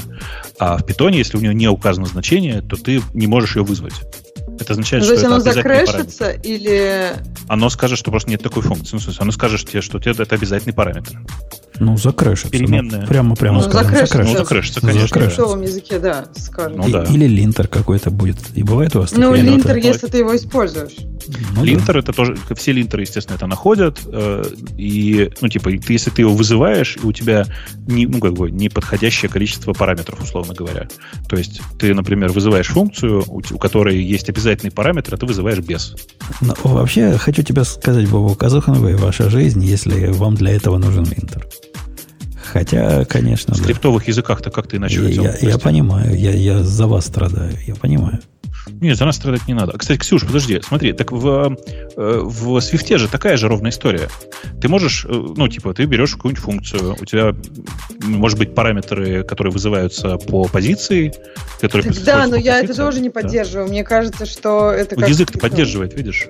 Нет, ну да, язык-то поддерживает, но не все, что в Свифте сделано. Swift, мне кажется, абсолютно тоже. Они усложняют то, что совсем не нужно усложнять. Ну, на мой взгляд. Но я согласна, Бобук, что как бы все, все языки, которые хотят-то как бы быть fancy-fancy, они это делают. Но мне, мне кажется, это опять же минус, когда мы говорим о каких-то больших проектах. То есть не когда скриптец написать, когда скриптец это плюс. Когда мы говорим о больших проектах, где много людей задействовано, и в одном месте кто-то может что-то добавить, а, ну, это, это будет проблемой, понимаешь? Ну, вот, вот видишь, возможно, я такой везучий. Э, Я в какой-то момент, обсуждая всю историю с позиционными аргументами с разными людьми, с ними тоже разговаривал на тему, встречали ли они хоть раз проблему, связанную конкретно с позиционированием аргументов и, и с смешиванием позиционного и непозиционного обращения. Ни у кого я такой проблемы не встречал. Вот реально не встречал. Мне вот тогда интересно, зачем эти орлы тогда твои добавляют? Если а моржика зачем? Говоришь, что а моржика зачем? А, твой довод, ну... Бобук, так себе. Ты понимаешь почему? Потому что я когда-то, когда беседовал с одним программистом и топил ему за immutability, ну, в контексте языка, где потоки реализуются вот Java-образным образом, не как в Java 8, а как раньше было, когда ты руками потоками управляешь, пытался ему донести мысль, что ну, состояние это, это сложно, и у тебя от этого сложно встречаемые баги могут быть.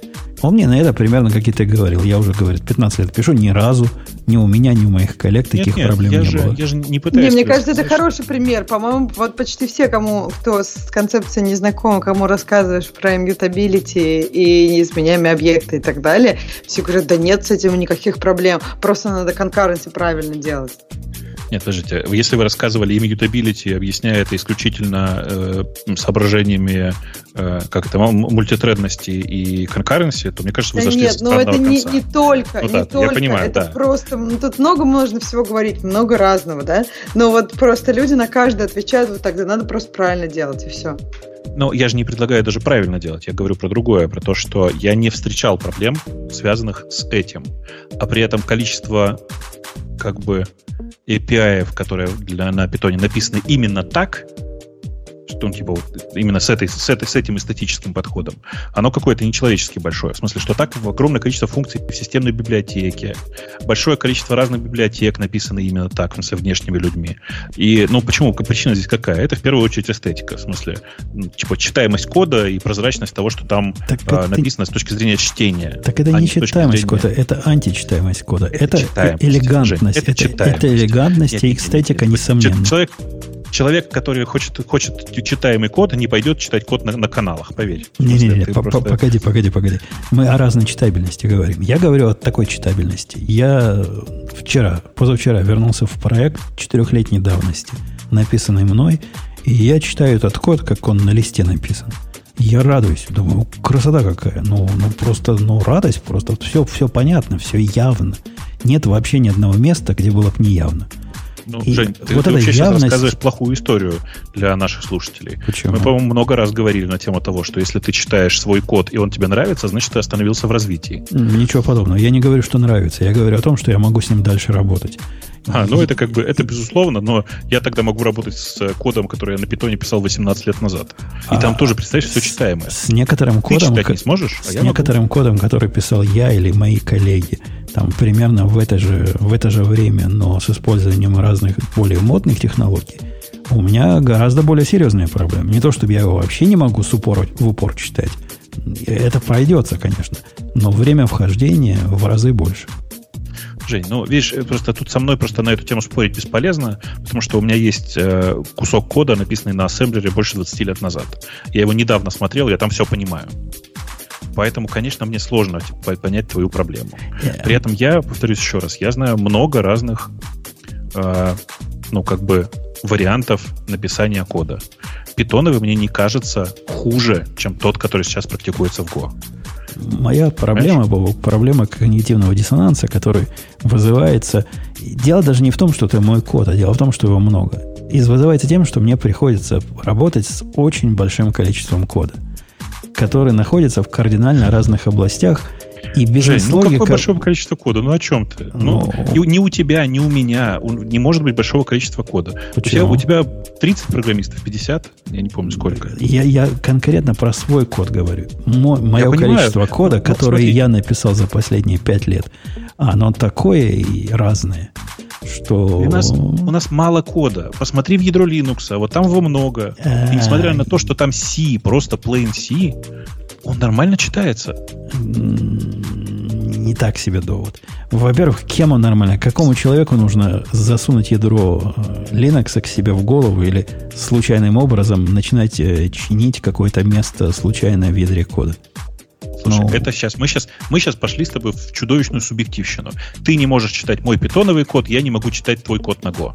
В смысле, и то, и другое мне как а тебе его... дискомфортно читать мой код, мне дискомфортно твой. А ты, Это его, а ты его пробовал читать, мой код? Ты его почитай, я смотрел там твои open куски. Там Когда все... я обнаружил, что ты даже, что у тебя есть свой логер на Go, я понял как бы многое про то, как э, сложно все устроено вокруг э, Go. Это, правда, давно было. Подожди, подожди. А ты понимаешь, почему есть свой логер на Go? Потому что каждому дураку хочется написать свой логер на Go. Даже я написал. Нет, не поэтому. А почему каждому дураку хочется написать логер на Go? Почему? Потому что дураки, которые писали стандартную библиотеку, не сделали относительно простой интерфейс, который позволил бы делать тебе э, легкий логер и передавать их куда угодно без завязки на э, ста- логер стандартной это библиотеки. Понятно. Вот это, это понятно, причина. Да. Единственная это причина, понятно. почему я написал логер, чтобы был интерфейс с одной функцией log. F, logf называется. Это все. Вот это, вот это единственная причина. Не, не, это, это понятно. Это ты потом будешь рассказывать на страшном суде о том, почему тебе пришлось для языка, который ты выбрал, писать логер. Это как бы отдельный стыд и позор. Но с чисто практической точки зрения я не об этом. О том, что, конечно, я смотрел на твой код. В смысле, конечно, мне интересно было, что там написано. И как бы не то, чтобы там что-то страшное, нет. Просто тот подход, который используешь ты, он не всем подходит. Понимаешь? А количество людей, которые пишут на питоне, оно чудовищно. Это просто невообразимые цифры. В смысле, я думаю, что Python сейчас в некоторых кусках обгоняет PHP. Мне страшно говорить. Да, я, я даже не спорю, но я абсолютно уверен, что в вашем количестве питоновских программистов есть кто-то, кто за читаемостью понимает не то, что ты предполагаешь, а то, что я предполагаю. И, ну, видимо, я рад за них, значит, вот он это... просто выберет себе конвенцию и не будет использовать э, именованные параметры, а будет использовать только позиционные. Видимо, из-за того, что эти программисты, не только я и не только Ксюша, я тут Ксюшин довод поддержу, видимо, потому и ввели фичу в язык. А ты знаешь, там ну, не получится так. Там разделитель этот, его нельзя использовать последним. То есть ты не можешь сделать функцию, у которой только позиционные параметры. А, это, кстати, обидно. Прости, если я испортил твой аргумент, но вот реально, ну как сейчас пока так. Это... Я думаю, что они это поправят, потому что это, конечно, бред какой-то. Это досадно. Ну что, пойдем в следующую тему. Пойдем посмотрим. GitLab обсудили, 15 тысяч строк Legacy обсудили. Кстати, да, там в комментариях пишут, что в комментариях к статье, которую мы обсуждали про 15 тысяч строк Legacy кода, там э, обсуждают э, как-то мини-срач про жену. Ну, чувак, мне кажется, О, сам да. молодец. Нет, ну да, я, конечно, тоже, когда читала, немножко удивилась, но там вообще жестило какое-то. Там ему прям прямым текстом говорят, что вместо жены э, в этой жизни, ну, он молодец. Он прям говорит, да нет, нормальное место. А ты считаешь, жены. он молодец, да? А мне кажется, ну, что смысле, он совершенно зря нет. в своем оригинальном посте. Да нет, это я же давно да. уже сказала, что да, при, да. при чем тут была жена. Но просто, как бы, ну, как, э, я не ожидала, что он хотя бы э, станет этот человек, человеком и скажет, что ваши советы про то, что я должен устранить, уст, не знаю, короче, жену приструнить, они как бы не к месту. И, ну вот, ну там срач, конечно, срач, да. Ну, Нет, некоторые на, на мой пишут, взгляд, что, сказать, да. что молодец, что он про жену сказал. Им это помогло почувствовать статью. Ну, я все понимаю, да, просто было бы здорово, если бы он более уважительно отзывался о своей жене в своем собственном посте. Хм. Э, ну, в комментариях он защищает всячески, говорит, тут не место мою жену обсуждать. И... Да, да, да. А сам перед этим, это знаешь, больше всего напоминает домострой, согласно которому он жену бить может, а никто другой нет. Конечно, конечно. Он, да, ему можно. Короче, мне Слушай, ну вот если честно, да. ну как бы я, наверное, должна была там первой сказать, ой, какой он негодяй, как на жену. По мне так он, конечно, говорит, что... Да, по мне так он ничего плохого про жену не говорит. Он говорит, что он сам жену поставил в такие условия ужасной квартире с двумя детьми. И как бы, то есть, он, вроде он даже не говорит, что она негодяй, что хочет в Икею. Ну, то есть, как бы мне не показалось, что он так плохо. Мне не показалось, что просто жена там не к месту. Я бы жену, жену убрать, Ж- детали жену добавить. заменить котом. Все. И было бы, ну, срача бы не было. Приехал я с котом, а он скотина. Кричит и кричит. Было бы примерно то же самое. Да при чем тут вообще? Вот как бы вообще при чем тут приехал, при чем тут командировка? Ну, в общем, я бы про рассказала бы, наверное, про как бы зажигательность этих двух недель, что у него происходило интеллектуально, а не как бы бытово. И тем не менее, мы уже, может, и из-за жены мы уже эту тему 20 минут обсуждаем. Да нет, это просто чувак на C-Sharp, поэтому мы эту тему обсуждаем. Да, F-Sharp, Значительно F-Sharp да. оказался даже. Э, там несколько сразу тем про Rust. Ну, типа, да, чуваки, по непонятной причине корпорации на прошедшей неделе несколько раз внезапно начали активно пиарить Rust. Э, никакой особенной причины в этом нет. Как-то почему-то так сложилось. Все внезапно полюбили Rust в разные стороны. Ну, ну типа, здорово. AWS это, AWS это не, не просто какие-то пацаны со стороны спонсируют. Видимо, они наконец с Erlang хотят туда перейти. Я думаю, что это никак не связано. Нет. Я думаю, что э, они там... Э, я не помню, ты помнишь, нет, у них был э, Firecracker, Firecracker, который назывался. Такая микро, микро VM такая была, помнишь? Да-да-да, да, обсуждали ее. Ну вот, как бы она у них написана на Rust е, если я правильно помню.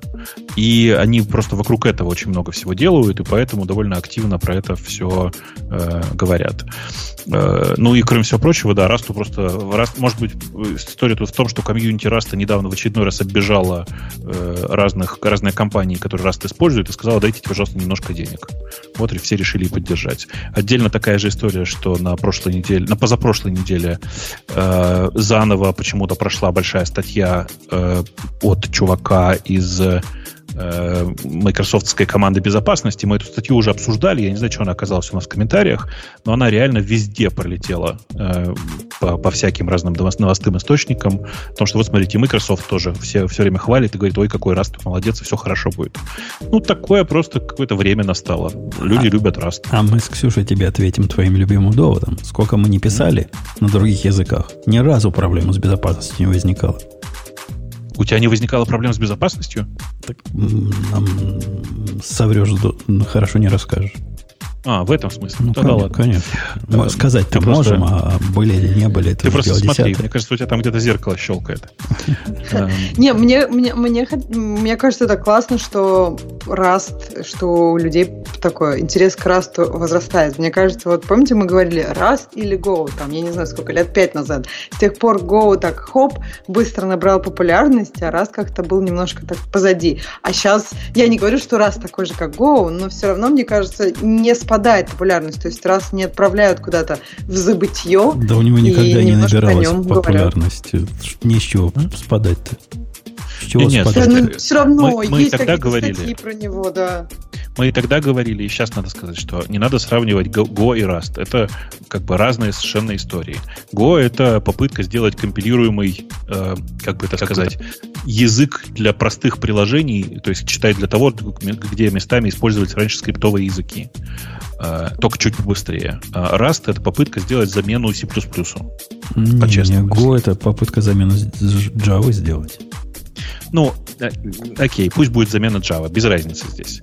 Я к тому, что Rust это за попытка замены системного языка, то есть C++. Э, на нем пишется engine для браузеров, э, виртуальные машины и всякие другие, всякая другая ерунда. Здесь сравнивать популярность довольно сложно. Ну, как сравнивать популярность Plain C и PHP, я не знаю. Ну, вот так, PHP такое. популярнее. Я, а? я сравнил, PHP популярнее. Ну да, в смысле, просто нет никакого смысла сравнивать э, эти штуки вообще хоть как-то, потому что э, и типа очевидно, что одно будет популярнее другого. Просто потому что востребованность его в мире существенно больше. Да, а, но, но это слабый а? довод для языка, который пытается себя в том числе позиционировать как язык на следующие 42 года, на котором надо писать все на свете. Это же не я говорю. Раз, раз это... себя так не позиционирует. Как, как, ты посмотри на их конференции. Именно так себя и позиционируют. Ну, э, слушай, я не знаю, как они себя как, как, кто себе, кто, как и кто его так позиционирует. Э, там, где я э, общаюсь и там, где я читаю про Rust, ничего такого не написано. Ну, окей. Я, я их пропагандистов слушал, я, я сам такой не придумал. Как у Раста не может быть никаких пропагандистов. Там могут быть просто люди, которые на нем пишут. Да-да, пропагандисты, у которых над, надпись «Раст» через, через всю майку проходит. Как ты таких людей назовешь? А там со спины что-нибудь там «Пида» не написано, нет? Ну, просто, знаешь, это вот в каждом комьюнити, вот давайте честно скажем, в каждом комьюнити находятся люди, э, про которых я говорю, что с такими друзьями никаких врагов не надо. Вот как придут, как что-нибудь скажут, такое начинается, что просто ужас. Э, есть официальная команда, которая занимается растом. Можно посмотреть на сайте rustlang.org slash government, government, и там, или governance, я уж не очень помню, э, и там прям есть большой список. э, ни, ни одного человека, который бы официально там числился как пропагандист, там нет, если что. Ну, а хотя бы евангелист, ну, хоть кто-нибудь. Нет, нет ничего, никого, такого, никого. ничего такого нет. Ну, со стороны есть, берут. есть, есть команда, которая называется Community Team, там, по-моему, 4 или 5 девочек и 2 мальчика. Ни одного из них в футболке с надписью «Раст» я не видел.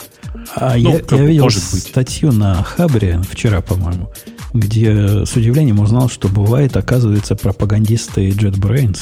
Вы знали, что такое бывает? Конечно. Ну, конечно. Она называется... Они же на каждой конференции. А как они называются? Партнеры, да? Партнеры JetBrains. Не, не, не, внешние люди. А, ты внешние люди, внешние? которым дают специальное звание, такое погоняло, за то, что они как следует знают продукты JetBrains. Это, это как, как, как я в Microsoft, да-да. Вот, да, да, да, такие, не как только, ты. Э, не только ты, не только в Microsoft. Популярная довольно штука. А, ну окей, дальше опускаемся. А, у Microsoft есть, кстати, это Microsoft Valuable, Valuable Professional, как-то так, да? Да. Которые они просто вот раздают как по правилам сертификации. Много рассказываешь, вот получи.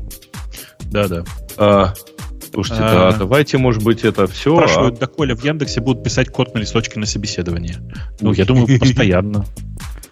В чем проблема? А, да ладно, думаешь, что никогда не закончится, а, думаешь, ну, уже, уже бумаги планшет, не будет план... нигде, а все еще в Яндексе будут писать код. Я думаю, будут... что как только научимся, научатся ребята приклеивать намертво планшет к столу, дадут Не-не, а серьезно говоря, есть какая-то проблема выдать э, пришедшему человеку, не знаю, хромбук с VS-кодом а, в облаке? Э, когда просят написать код на листочке, предполагают, что человек будет писать и объяснять, что он делает. Можно, конечно, нет никаких проблем. И в некоторых случаях так и делают делают. Дают э, ноутбук, отключенный от интернета, открывают там условно ноутпад без подсветки синтаксиса и говорят, ну давай. А почему без подсветки синтаксиса? А за что Потому вот такое? Что, я расскажу почему. Потому что э, когда ты собеседуешь человека на позицию условно джуниора, ты по тому, как он пишет, смотришь, насколько он давно э, программирует на этом языке. То есть, ну просто, насколько у него синтаксис в пальцах, ты знаешь, насколько он давно вообще этим всем занимается. Вот и все по-моему, издевательство какое-то. Конечно. Это еще что? Это когда вот эта очная встреча, это, знаешь, это еще, наверное, третье или четвертое собеседование ведь. Там перед этим несколько внешних фильтров есть. Я и говорю издевательство. Да, вообще там в э, комментариях кто-то правильно написал, я упустил уже этот комментарий, где-то он там был, но вообще нужно понимать, что собеседование это, э, ну, как бы страдание, через которое ты должен пройти для того, чтобы устроиться на работу в компанию. Э, непонятно. ты считаешь, что это менеджер страдания. Ну, давай, давай побьем тогда, например, если это должно быть страданием. Я, я, не, ну, я не считаю, что это страдание. Не, не, подожди, подожди. Все правильно, еще в фильме говорили, страданиями душа совершенствуется. Ксюша, подожди, ну, а когда ты пришла в Facebook, тебе что ли прописку не устраивали? Нет, ну то есть э, никто не, мне кажется, все пытались наоборот это сделать каким-то менее страданием, но просто есть определенные правила сейчас в индустрии. Но все равно это страдание. Что... Но это все равно страдание. Да нет, ну, ну почему это должно быть страданием? Мне ну, кажется, как раз, по-моему, все компании пытаются сделать это не страданием, но просто не очень понятно, как проверить пытаются. вот это вот. Все как пытаются. Бы... Но ну, ты сейчас сам говоришь, что это страдание. Да, что, но само... это страдание не является самоцелью, понимаешь? Это вот как... ты сказал это так, что это нет, страдание, не... это плата за работу в компании. Да нет, в смысле, это страдание, через которое ты проходишь, чтобы устроиться на работу в компанию, я сказал. Э, в чем логика? Это такая же примерно, как, ну, типа, страдание, к сожалению, неизбывная часть похода к стоматологу. Если у тебя вот прям конкретная проблема с зубом, ты все равно будешь страдать. Да, так или иначе можно ее уменьшить, и все компании это делают. Там так или иначе пытаются уменьшить общий набор страданий, который человек испытывает. Но по большому счету, как бы от этого не избавиться, потому что Слушай, ну, нет, так устроен вот, человек. Ну вот смотри, раньше, допустим, зубы вырывали без всякой анестезии, просто там по-черному, вот это было страдание. Кто-то мог бы сказать, давайте не будем работать над анестезией, хочешь избавиться от зуба, вот-ка пострадай. Кто тебе сказал, а... что никто, не страд... никто не над этим не работает? Я же не ну, об этом вот, говорю. На мой взгляд, как бы задача сейчас индустрии, по-моему, все об этом говорят, чтобы ну, минимизировать это страдание, но при этом гарантировать тот же successful outcome. То есть, не знаю, говорить о том, что это необходимое страдание, а не просто наш процесс нет, просто я э, не требует говорю, улучшения. Что... Нет, нет, нет, смотри. Я тебе не говорю, что писание на листочке необходимо. Я тебе говорю, что, к сожалению, люди просто хотят, чтобы волшебным образом, чтобы собеседования вообще на самом деле не было. Они хотят что? Что ты нажал кнопку, те подключились к мозгу, э, причем неинвазивно, и сказали, о, все, ты нам подходишь, мы тебя берем на работу. Думаешь, ну, Женя так хочет? Мне кажется, я думаю, что Женя... многие так хотят. А, Нет, я... Женя... А, Ксюшенька, я последние 20 лет только так и устраивался на работу, как бы Ну, как ты так мозгу к тебе подключался? Ну, come on, ты разговаривал с людьми, ты рассказывал, на, на, как бы, то есть ты это вовлекал в некую форму. Я не говорю, что ты кодил на доске. Это, ну, как бы ты в такие места устраиваешься. В другие места тебя попросили бы кодить на доске, как просили всех. То есть там, неважно, кто, кто я, ты, я, я не выбираю места по, э, по причине, где интервью по, помягче будет. Так получалось. Многие, если что, выбирают по тому, где интервью помягче будет. Э, не, я вообще, Слушайте, я кстати, правда... по поводу стоматологии, я вот сейчас подумал, а не является ли вот вся эта анестезия просто способом завлечь побольше народу делать зубы? Ну, в каком-то смысле способ, конечно, да. Ну да. Да не, ну come on, если у тебя болит зуб, это просто является способом уменьшить страдания. Не-не-не, понимаешь, а, ты же все-таки зачастую, ну, понятно, что люди, идущие с острой зубной болью, они, конечно, приходят э, от нее как-то избавиться. Но вот люди, идущие делать там зубы, исправлять зубы, для них а, стоп-фактором может оказаться вот ну, какая-то отсутствие анестезии. Да Поэтому ну, анестезия понимают, это что... не из того, чтобы человек не мучился, а из того, чтобы он пришел и денег оставил. Слушай, мне кажется, Грей, люди делают зубы, потому что понимают, что через год или два это будет в два раза дороже. Не в смысле цены растут, а в смысле, чем хуже у тебя кариес, тем больше тебе надо переделывать. И все в итоге упрется в импланты. Ну, По-моему, люди сейчас Тут не, фиг с ним, как бы, на самом деле, это же не такая, ну, как все, наверное, тут делали зубы и без всяких анестезий, и помнят. Это, конечно, очень неприятно, там, ну, я не знаю, но это не, не то, что, как бы, абсолютно, ну, для большинства людей это не решает, будешь ли ты лечить, в принципе, зубы или не будешь, правильно? Слушай, но, но ты же не будешь спорить с тем, что с появлением анестезии сильно больше людей пошли к стоматологу. Я не знаю, у меня нет такой статистики. В смысле, ты считаешь, что раньше люди не...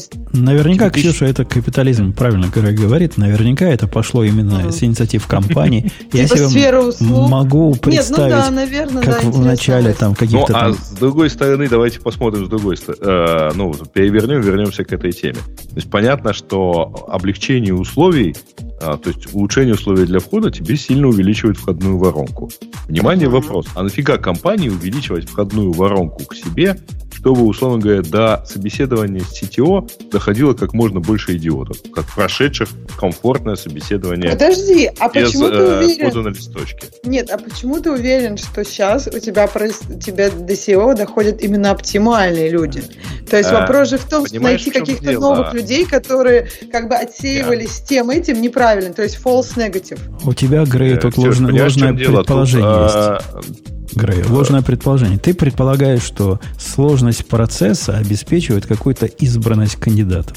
Ты ничего подобного не обеспечиваешь. Не, не, не. А, я в данном случае э, хочу напомнить, что вообще говоря, цель любого процесса, а, значит, э, вот такого отсекания, это отсечь, э, это точно не пропустить неправильных, в том числе отсекая правильных отсечение при это помощи не байбасов, ужесточения. Ну, то есть это не, не аналог борьбы со спамом, когда у тебя хорошее письмо. Условно говоря, если она там, а, вот смотреть по аналогии там, борьбы с почтовым спамом, то задача всех этих анкетирований, собеседований и дальнейшего и, и так далее и тому подобное, чтобы у тебя в, в inbox вообще спама никакого не прошло, даже если придется запихать а, валидные письма в спам. Да-да, продолжая твою аналогию, вот такое жестокое интервью, как Яндекс себя проводит, сравнимо с тем, что для того, чтобы избежать количества спама, мы будем просто каждое второе письмо удалять. Случайным образом. Да, все линки, а, все линки да. резать. Давайте просто все да, линки потому резать. что, э, смотрите, э, не, просто вейт плохого вейт найма от плохого кандидата может быть гораздо больше, чем э, от, ну, неполученная польза от найма хорошего. Подожди, Слушайте, а ты уверен, что нельзя никак у, да, улучшить этот способ? То есть, на мой взгляд, есть улучшения, которые позволят сохранить тот же уровень по плохим кандидатам, но улучшить уровень по хорошим. Ну, то есть, это же улучшение всех процессов. Ты держишь, как бы фиксируешь hold the line на одной метрике и как бы улучшаешь другую метрику. И это все не, ну, этим есть... постоянно занимаются. Ну, что mm. вы, почему вы исходите из предположения, что никто вокруг этого ничего не делает? Все постоянно что-то делают. Мысль о том, что интервью у Яндекса жестокие, но это не так. Ну, в смысле, сравнивать если с Гуглом и Фейсбуком, нет, у нас все очень мягко. У нас прям Мы неделю назад все. обсуждали какую-то девушку, которую непонятно вообще за что взяли в Яндекс. Вот это как бы отдельный разговор, да. То есть что касается стоматологии, я вам хочу сказать, что вы просто исходите из предположения, что зубы людям в прошлом веке выделяли без наркоза, и все это было постоянно. На самом деле, это в Советском Союзе была такая проблема причем уже ближе к 60-м, 70-м годам. А до этого еще в 19 веке э, Фу, людям... Кому? Но ну я, мне 11 зубов лечили без наркоза за один день. Что Повторяю, это, это у тебя это проблема, связанная с тем, что ты жила в конце Советского Союза, когда наркоманы уже появились, Понимаешь? Окей, то есть мне, мне винить наркоманов. Я просто тот день-то никогда не забуду. Но опять же, я не говорю, я что знаю, у меня тоже такое было. У меня тоже такое было. было. Я просто хочу вам сказать, что вы поймите, в то время, как в Советском Союзе некоторым удаляли и лечили зубы без наркоза, вообще-то во всем мире для этого прекрасно использовался кокаин, эфир и прочие замечательные вкусные по, по, по названию вещи. То есть мы все пропустили, да? Только да, потому конечно, что жили в неправильном конечно. месте. Окей, я в сороковые годы прошлого века в Америке уже умели лечить зубы под общим наркозом, представляешь? Прошлого. А еще был хлорэтил с эфиром. 19 или 20 Какой прошлый? 20 20 Ну да, я, я и говорил, 40-х, 50-х годов это лечит. Но ты по, по Слушайте, поводу... Ну, нет, с 19 века под кокаин Анестезию-то в середине 19 века придумали. По... Э, не совсем так. Анестезию в виде чего? Ты, ты какую имеешь в виду? Ну, Просто обезболивание? использовать э, как э, обезболивание при хирургических операциях. Да, при операциях, мне кажется, а, ты сейчас ну, говоришь. Смотрите, э, э, общий наркоз, как таковой, ну, то есть типа усыпление эфиром, то, что называлось, его используют с 19 века. А вот местное обезболивание, его очень давно, типа в Древней Греции умели нюхательный, ну, нюхательный табак в, в, втирать в, ну, типа, короче, втирать табак в э, десну для снятия болевых ощущений при удалении. Это было прям 100 тысяч лет назад уже, в смысле там. То есть в Советском Союзе было хуже, чем в Древней Греции? Я про это и пытаюсь сказать, понимаешь? Что это ужас какой-то. Нам все это делали без наркоза. А, ну, причем ты понимаешь, да, что вот, например, во время Второй мировой войны была поставлена куча экспериментов, которые показала, что холод, который ты прикладываешь к месту зубной боли, реально снижает зубную боль и удалять легче. Ну, и, я, помню там в, в детстве это же вообще жизнь была. Какие-то мышьяк какой-то ставили все время. Не, он у меня выпадал. Да ладно, вот прям на две недели, и он прям нет, ну, так на две недели нет, на две недели не ставят. Нет, это тебе пломбус сверху плохо поставили. Не, не, мышьяк это их способ нерв убить, по-моему, нет? А, да, а, да. Конечно, конечно, вот конечно. мне просто не повезло, мне надо было его убивать как-то очень рано, когда я была довольно маленькая. И, видимо, я не знаю, как-то я агрессивно ела суп. А, поскольку, Бобок, я, я давно, давно к зубному хожу, еще до того, как в Советском Союзе наркоманы появились, мне кажется, твоя, твоя связь, она так себе. Ну, оно и до этого не было. Ну, ты, ты в, как, в каком году первый раз к зубному пошел? Наверное, Слушай, когда я ты ходил первый ходил, раз. когда мне года 4, наверное, было, то есть давно. Ну, я Слушай, первый ну, раз... как бы вот и в 4 тебе делали анестезию, а потом перестали? Может, ты просто переехал и поменял какие-то, я не знаю, локации? Нет, мне в 4, конечно, в 4 года мне тоже, мне тоже не делали анестезию. Не Еще делали, раз. Не делали. В России, в России проблема в том, что наркоманы были, начиная с 70-х годов, а и поэтому наркоз местами делали, а местами, в смысле, лидокаин местами было, местами не было. Э, Все зависело от того, повезло тебе или нет. Детям молочные зубы и, и чинили, и выдирали, естественно, без всякого наркоза. Какой смысл? Э, не, ну это понятно. Я, я ходил к зубным врачам и по блату, в том числе, когда, когда уже мог. Если ты думаешь, что там был наркоз, так ты таки ошибаешься. Давали холодной водички попить для обезболивания. Слушай, ну это ну, очень как странно. сказал, холодная водичка. Ну, надо было ледик. Ну, видишь, подходит. Ну, да. Но вообще это очень странно, потому что лидокаин и навкаин в, ну, в 70-е, 80-е годы в больницах уже бывал. Это, наверное, Просто в столицах, за деньги нужно было прийти. каких-то. А у нас-то в провинции такого и не знали. Ну, короче, с этой точки зрения, вот как раз Яндекс в этом смысле столица. В смысле, что у нас, в принципе, довольно мягкое собеседование. Оно длинное из-за этого. Ну, чтобы больно тебе не было вот сразу. Тебе как бы просто потихонечку пилят, э, как, как я люблю говорить, свинку было очень жалко, поэтому отпиливали ей ногу на холодец по частям. Вот тут примерно то же самое. В смысле, что тебе собеседование проводят мягко и аккуратно, но долго. Вот, Бобок, если честно, по рассказам моих знакомых, я скорее вот с тем, что ты вначале сказал, что это необходимое страдание, потому что народ почему-то рассказывает, что это прям страдание. Как бы вот это я сейчас не про статьи говорю, это я сейчас я говорю понимаю. про некий но, личный опыт но пусть, неких знакомых. Пусть, пусть сравнят с другими крупными компаниями, получат тот же результат. Ну, это может быть. Все, может быть. все большие компании, к сожалению, они, у них просто... Короче, проблема больших компаний, давайте, за секундочку, заключается в том, что у них обычно общие нормы и общие правила по найму. Общее, это значит, каждый отдел в огромный котел правил закидывает еще свой набор, набор правил. Получается свод правил по найму такой, что чтобы удовлетворить его, нужно провести 100-500 тысяч довольно глупых иногда собеседований. А, через, через, через это сито зачастую не проходят очень хорошие люди, которых жалко, ну, прям жалко, но правила есть правила, с этим ничего не поделаешь. А вот эта вся история, которая сейчас является как бы общим местом, когда тебя э, жарит не, не один человек и не два человека, а группа товарищей в течение целого дня, я так понимаю, у вас же так же происходит, правильно, Бабук? Разные группы в течение дня несколько интервью, ты полный рабочий день как минимум на этом ну, уже? Это мы, мы обычно сначала проводим, ну, типа, это да, это если это финальный кусок, то примерно так, да. Просто перед этим обычно есть еще онлайновые какие-то тесты, там, анкеты, все дела. Вот это Я вот. хочу напомнить, что не так давно всего этого не было вообще. И мы с Бобуком помним, как, не знаю, в 90-х годах, когда ты устраивался на работу даже в большие компании, даже такой идеи не было, что тебя будут там чморить целый день. Это, относительно, это относительно новая, новая задумка. То есть ты приходил... Ну, то есть, я, а как я, было, час? Вот я, я, я когда в 94 году искал работу в Израиле, э, выглядело так. Ты приходишь на интервью, там проходишь интервью с техническим человеком, то есть интервью. С ним общаешься, он тебе вопросы задает час. Я не помню ни разу... Нет, в одном месте просили что-то написать в течение этого часа. Но все это в рамках вот этого интервью с человеком. Если все проходит, тебя отводят в отдел кадров, с которым ты договариваешься о остальных условиях. В блатных местах, в таких супер крутых, тебя до интервью вводили на IQ-тест. Но это тогда модно. Начинало быть. Да ладно, на IQ-тест. IQ-тест, да. Ты проходишь IQ-тест, а потом тебя собеседуют.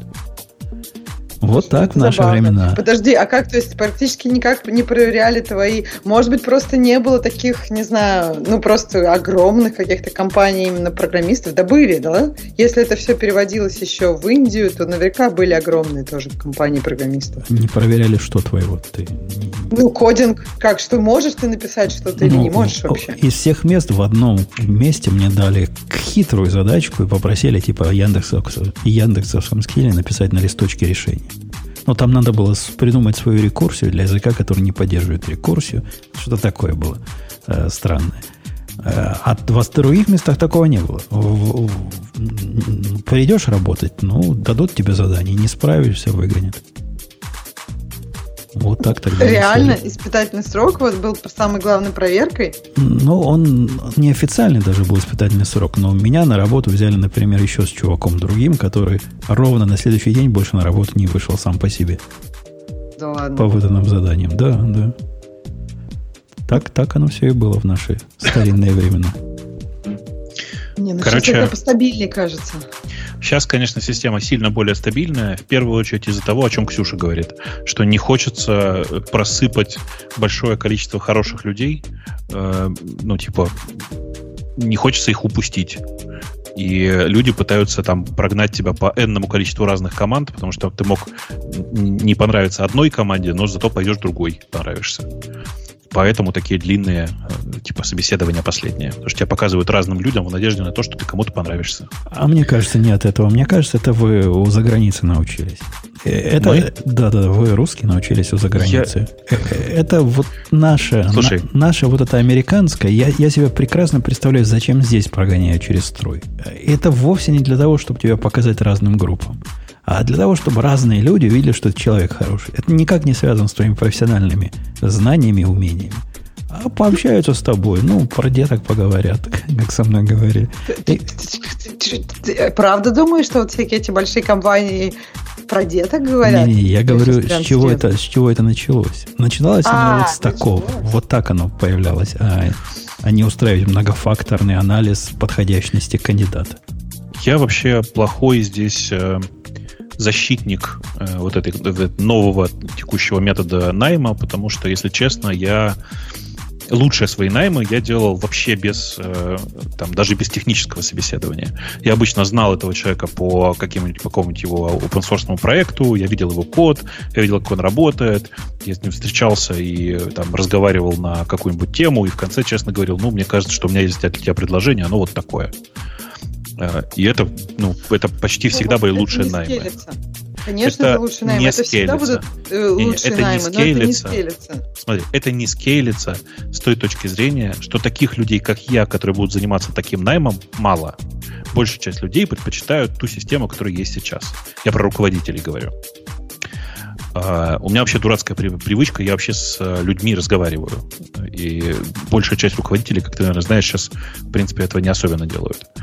Uh, поэтому, конечно, это так. С точки зрения скейлинга, видишь, ну, типа, мне кажется, что большая ошибка, куда человечество не туда свернуло, мы так и не научились серийно производить людей, которые могут руководить другими людьми ну, как бы вот по факту вот это прям проблема. Так а, я, да, я и хотела сказать, у тебя просто скиллы такие, под, подходишь ты, а часто люди, да, не на своих местах, и вообще везде, где тебе нужна какая-то как, как бы калибрация и какие-то воспроизводимость результата, туда вводится сет правил. И вот да, да, это то, что эти, произошло. Видишь, проблема в том, что эти правила, они на самом деле не часто не улучшают, а скрывают проблему. Ну, то есть не, не, улучшают, не улучшают процесс, не улучшают результат, но скрывают проблему. И, на мой взгляд, вся вот эта современная система найма, она э, очень большое количество людей, которые могли бы принести много пользы, ну, просто скрывать. Знаешь, типичный пример, наверное, это вот э, у меня много знакомых ребят, которые э, действительно классные руководители, и программисты, которых не взяли в Сбербанк видите ли, потому что у них нет высшего образования. А то, что у них по 20-30 лет опыта, никого не волнует. Понимаешь? Вот таких... Да ладно, серьезно, Сбербанк серьезно, не берут, если серьезно. нет образования? Сбербанк, Сбербанк не берут на руководящие позиции, если нет высшего образования, причем желательно профильного. А, Интересно. да, это прям, ну, это ты почитай, на самом деле, это просто частая история. Не-не, я понимаю, я Слушайте, просто... Ну, ребят, это довольно... Я понимаю, что в Сбербанке круто работать сейчас, Сбертех там и все такое, но я, да, я... А, ребят, на самом деле, э, я, я прекрасно понимаю, но, по-моему, просто вот все эти современные процессы, которые, которые здесь сейчас обсуждаются, это все э, вот, это как в Макдональдсе всегда еда плохая, но гарантированного качества. Вот. По сравнению, например, там, с мишленовскими ресторанами. Проблема в том, что мишленовский ресторан это там очень такая штучная еда, да, вот, и их мало. А Макдональдсов в каждом городе по нескольку штук, и это совершенно прекрасно масштабируемая и тиражируемая модель. Ну вот просто, вот просто то, что там, как, как выражаетесь, не скейлится, ну вот это и есть проблема. Короче, на самом деле я просто сильно переживаю за людей, э, и мне кажется, что огромное количество людей, которые чем-то не подходят под это стандартизованное сито, на самом деле могли бы приносить сильно больше э, пользы, чем те люди, которые через это сито проходят. Потому что мы же знаем, особенно это касается программистов, что э, если ты вводишь какую-то систему правил, первое, о чем думает программист, как эту систему правил на, ну, на, наколоть, обмануть. И, и совершенно мы видим результаты вот того, что Бобук сказал читал, ну, тоже на Хабре недавно читал, где чувак чуть ли не алгоритмически рассказывает, как пройти собеседование, не помню, в какой компании. То есть люди все это научились обходить. И в свое время научились обходить гугловые хитрые вопросы, как э, шарики в автомобиль погрузить. Слушай, а как, как учатся обходить? Нареш, нарешивают тысячу задач, ты понимаешь же, что это как бы не на самом деле обход. Это как это, бы это то, обход, что от тебя а... и хочется. Да чтобы ты умел, и чтобы у тебя, как Боба говорит, как у тебя там с пальцев стекало, чтобы вот, вот это вот было. И люди это делают. Не, это не, не обход. Это обход. Я знаю лично тренера, который профессионально занимается э, подготовкой людей таким экспресс-методом к интервью. Это выглядит так. Курс занимает, по-моему, месяц и стоит, по-моему, 18 или 20 тысяч долларов. Ты с ним месяц плотно работаешь с этим чуваком, и он тебя заставляет решать задачки, которые задают на интервью. И ничего Сколько? больше. Этих задачек каждый и сколько день, человек тратит на каждый это. Ну, конечно, ты месяц Ну, если тратишь. ты месяц херачишь, ну, нет, я согласна, что это не идеальная подготовка, но это, это только не, одно интервью ходит, понимаешь? Есть еще и дизайн для таких красавчиков, которые... Такие приходят, и как бы там, ну, есть люди, которые нарешивают задачки, но если они при этом ничего, например, не могут рассказать на дизайне, ну, это все, это как бы нет. Я, я не знаю, на каком уровне дизайна ты имеешь в виду, и я не уверен, что кроме кодинга этот чувак еще делает, однако я пытаюсь сказать, что вот это знание, которое он дает, очень похоже на подготовку к экзамену. Ты понабирал, экзамен сдал, выбросил из головы, потому что по жизни тебе это не, не пригодится вообще никак. Обход дерева в три стороны э, с перепрыгиванием через узлы там и сям, да, ну, может, лет через 30 тебе понадобится. Такие вещи не спрашивают, если честно, вот там в три стороны и так далее. То есть спрашивают достаточно... Ну как, есть вещи, которые, может быть, не так часто нужны, но просто комплексити какой-то задачки нужно. Если человек не понимает, что force на какой-нибудь там, не знаю, массив, где у тебя там миллион, биллион каких-нибудь записей, это не очень хорошая идея, но как бы... Не, он, не знаю, он, мне кажется. Меня лично что покоробило вот в его в плане, на что он тренирует. У него там один из... Видимо, такой вопрос задают на интервью, он бы так не стал просто его а, разбирать. У них там есть одно задание, как построить свой собственный хэш-мэп э, тремя разными способами. И вот действительно они этим там три дня занимаются, три дня он тренирует человека, как это сделать. Неужели вам кажется, что за три дня тренированный поймет, чему его учили, а не просто научится, как обезьяна, делать это тремя разными способами? Мне кажется, зависит от изначального контекста. Если контекста было ноль, если честно, я не думаю, что за месяц, даже за 18 тысяч долларов человек сможет устроиться на работу. Так вот, вот у, него, ну, у него там процент, ну, во всяком случае, он сам рассказывает, чуть ли не 90% устраиваются. Ну, если их было двое, то 90% Не, не это, это его сложно. работа, у него предприятие вот этим только занимается. Он, он Слушай, ищет... таких предприятий на Ютубе много. Мне кажется, судя по тому, свой... как их много, и судя по тому, как они агрессивные, они не так много зарабатывают. Ну, и они пытаются все раскрутиться. Ну, Такое ощущение. Возможно. Я, я, его, я его доходов не видел, но цветет и пахнет на вид. Да. Товарищи, а не пора ли нам пора? Да а, давно пора уже. Я спать хочу, как не знаю кто. А мой прибор, который красной лампочкой все записывает, говорит, мы с вами записываемся 3, 3 часа 13 минут. Что-то, вот. мне кажется, пора заканчивать. И это значит, что прибор просит меня нажать вот эту кнопку. А мы с вами до следующей недели пока услышимся. Пока. Пока. Это шоу создано при поддержке Digital Ocean. Digital Ocean – провайдер доступного облачного хостинга. Всего за 55 секунд и 5 долларов в месяц вы можете создать свой облачный сервер в одном из дата-центров, расположенных в Нью-Йорке, Сан-Франциско, Амстердаме и Сингапуре, и управлять им с помощью простой, интуитивно понятной панели управления или воспользоваться мощным API. Начните прямо сейчас. Введите промокод RadioDefist при регистрации и получите 10 долларов бонуса на аккаунт.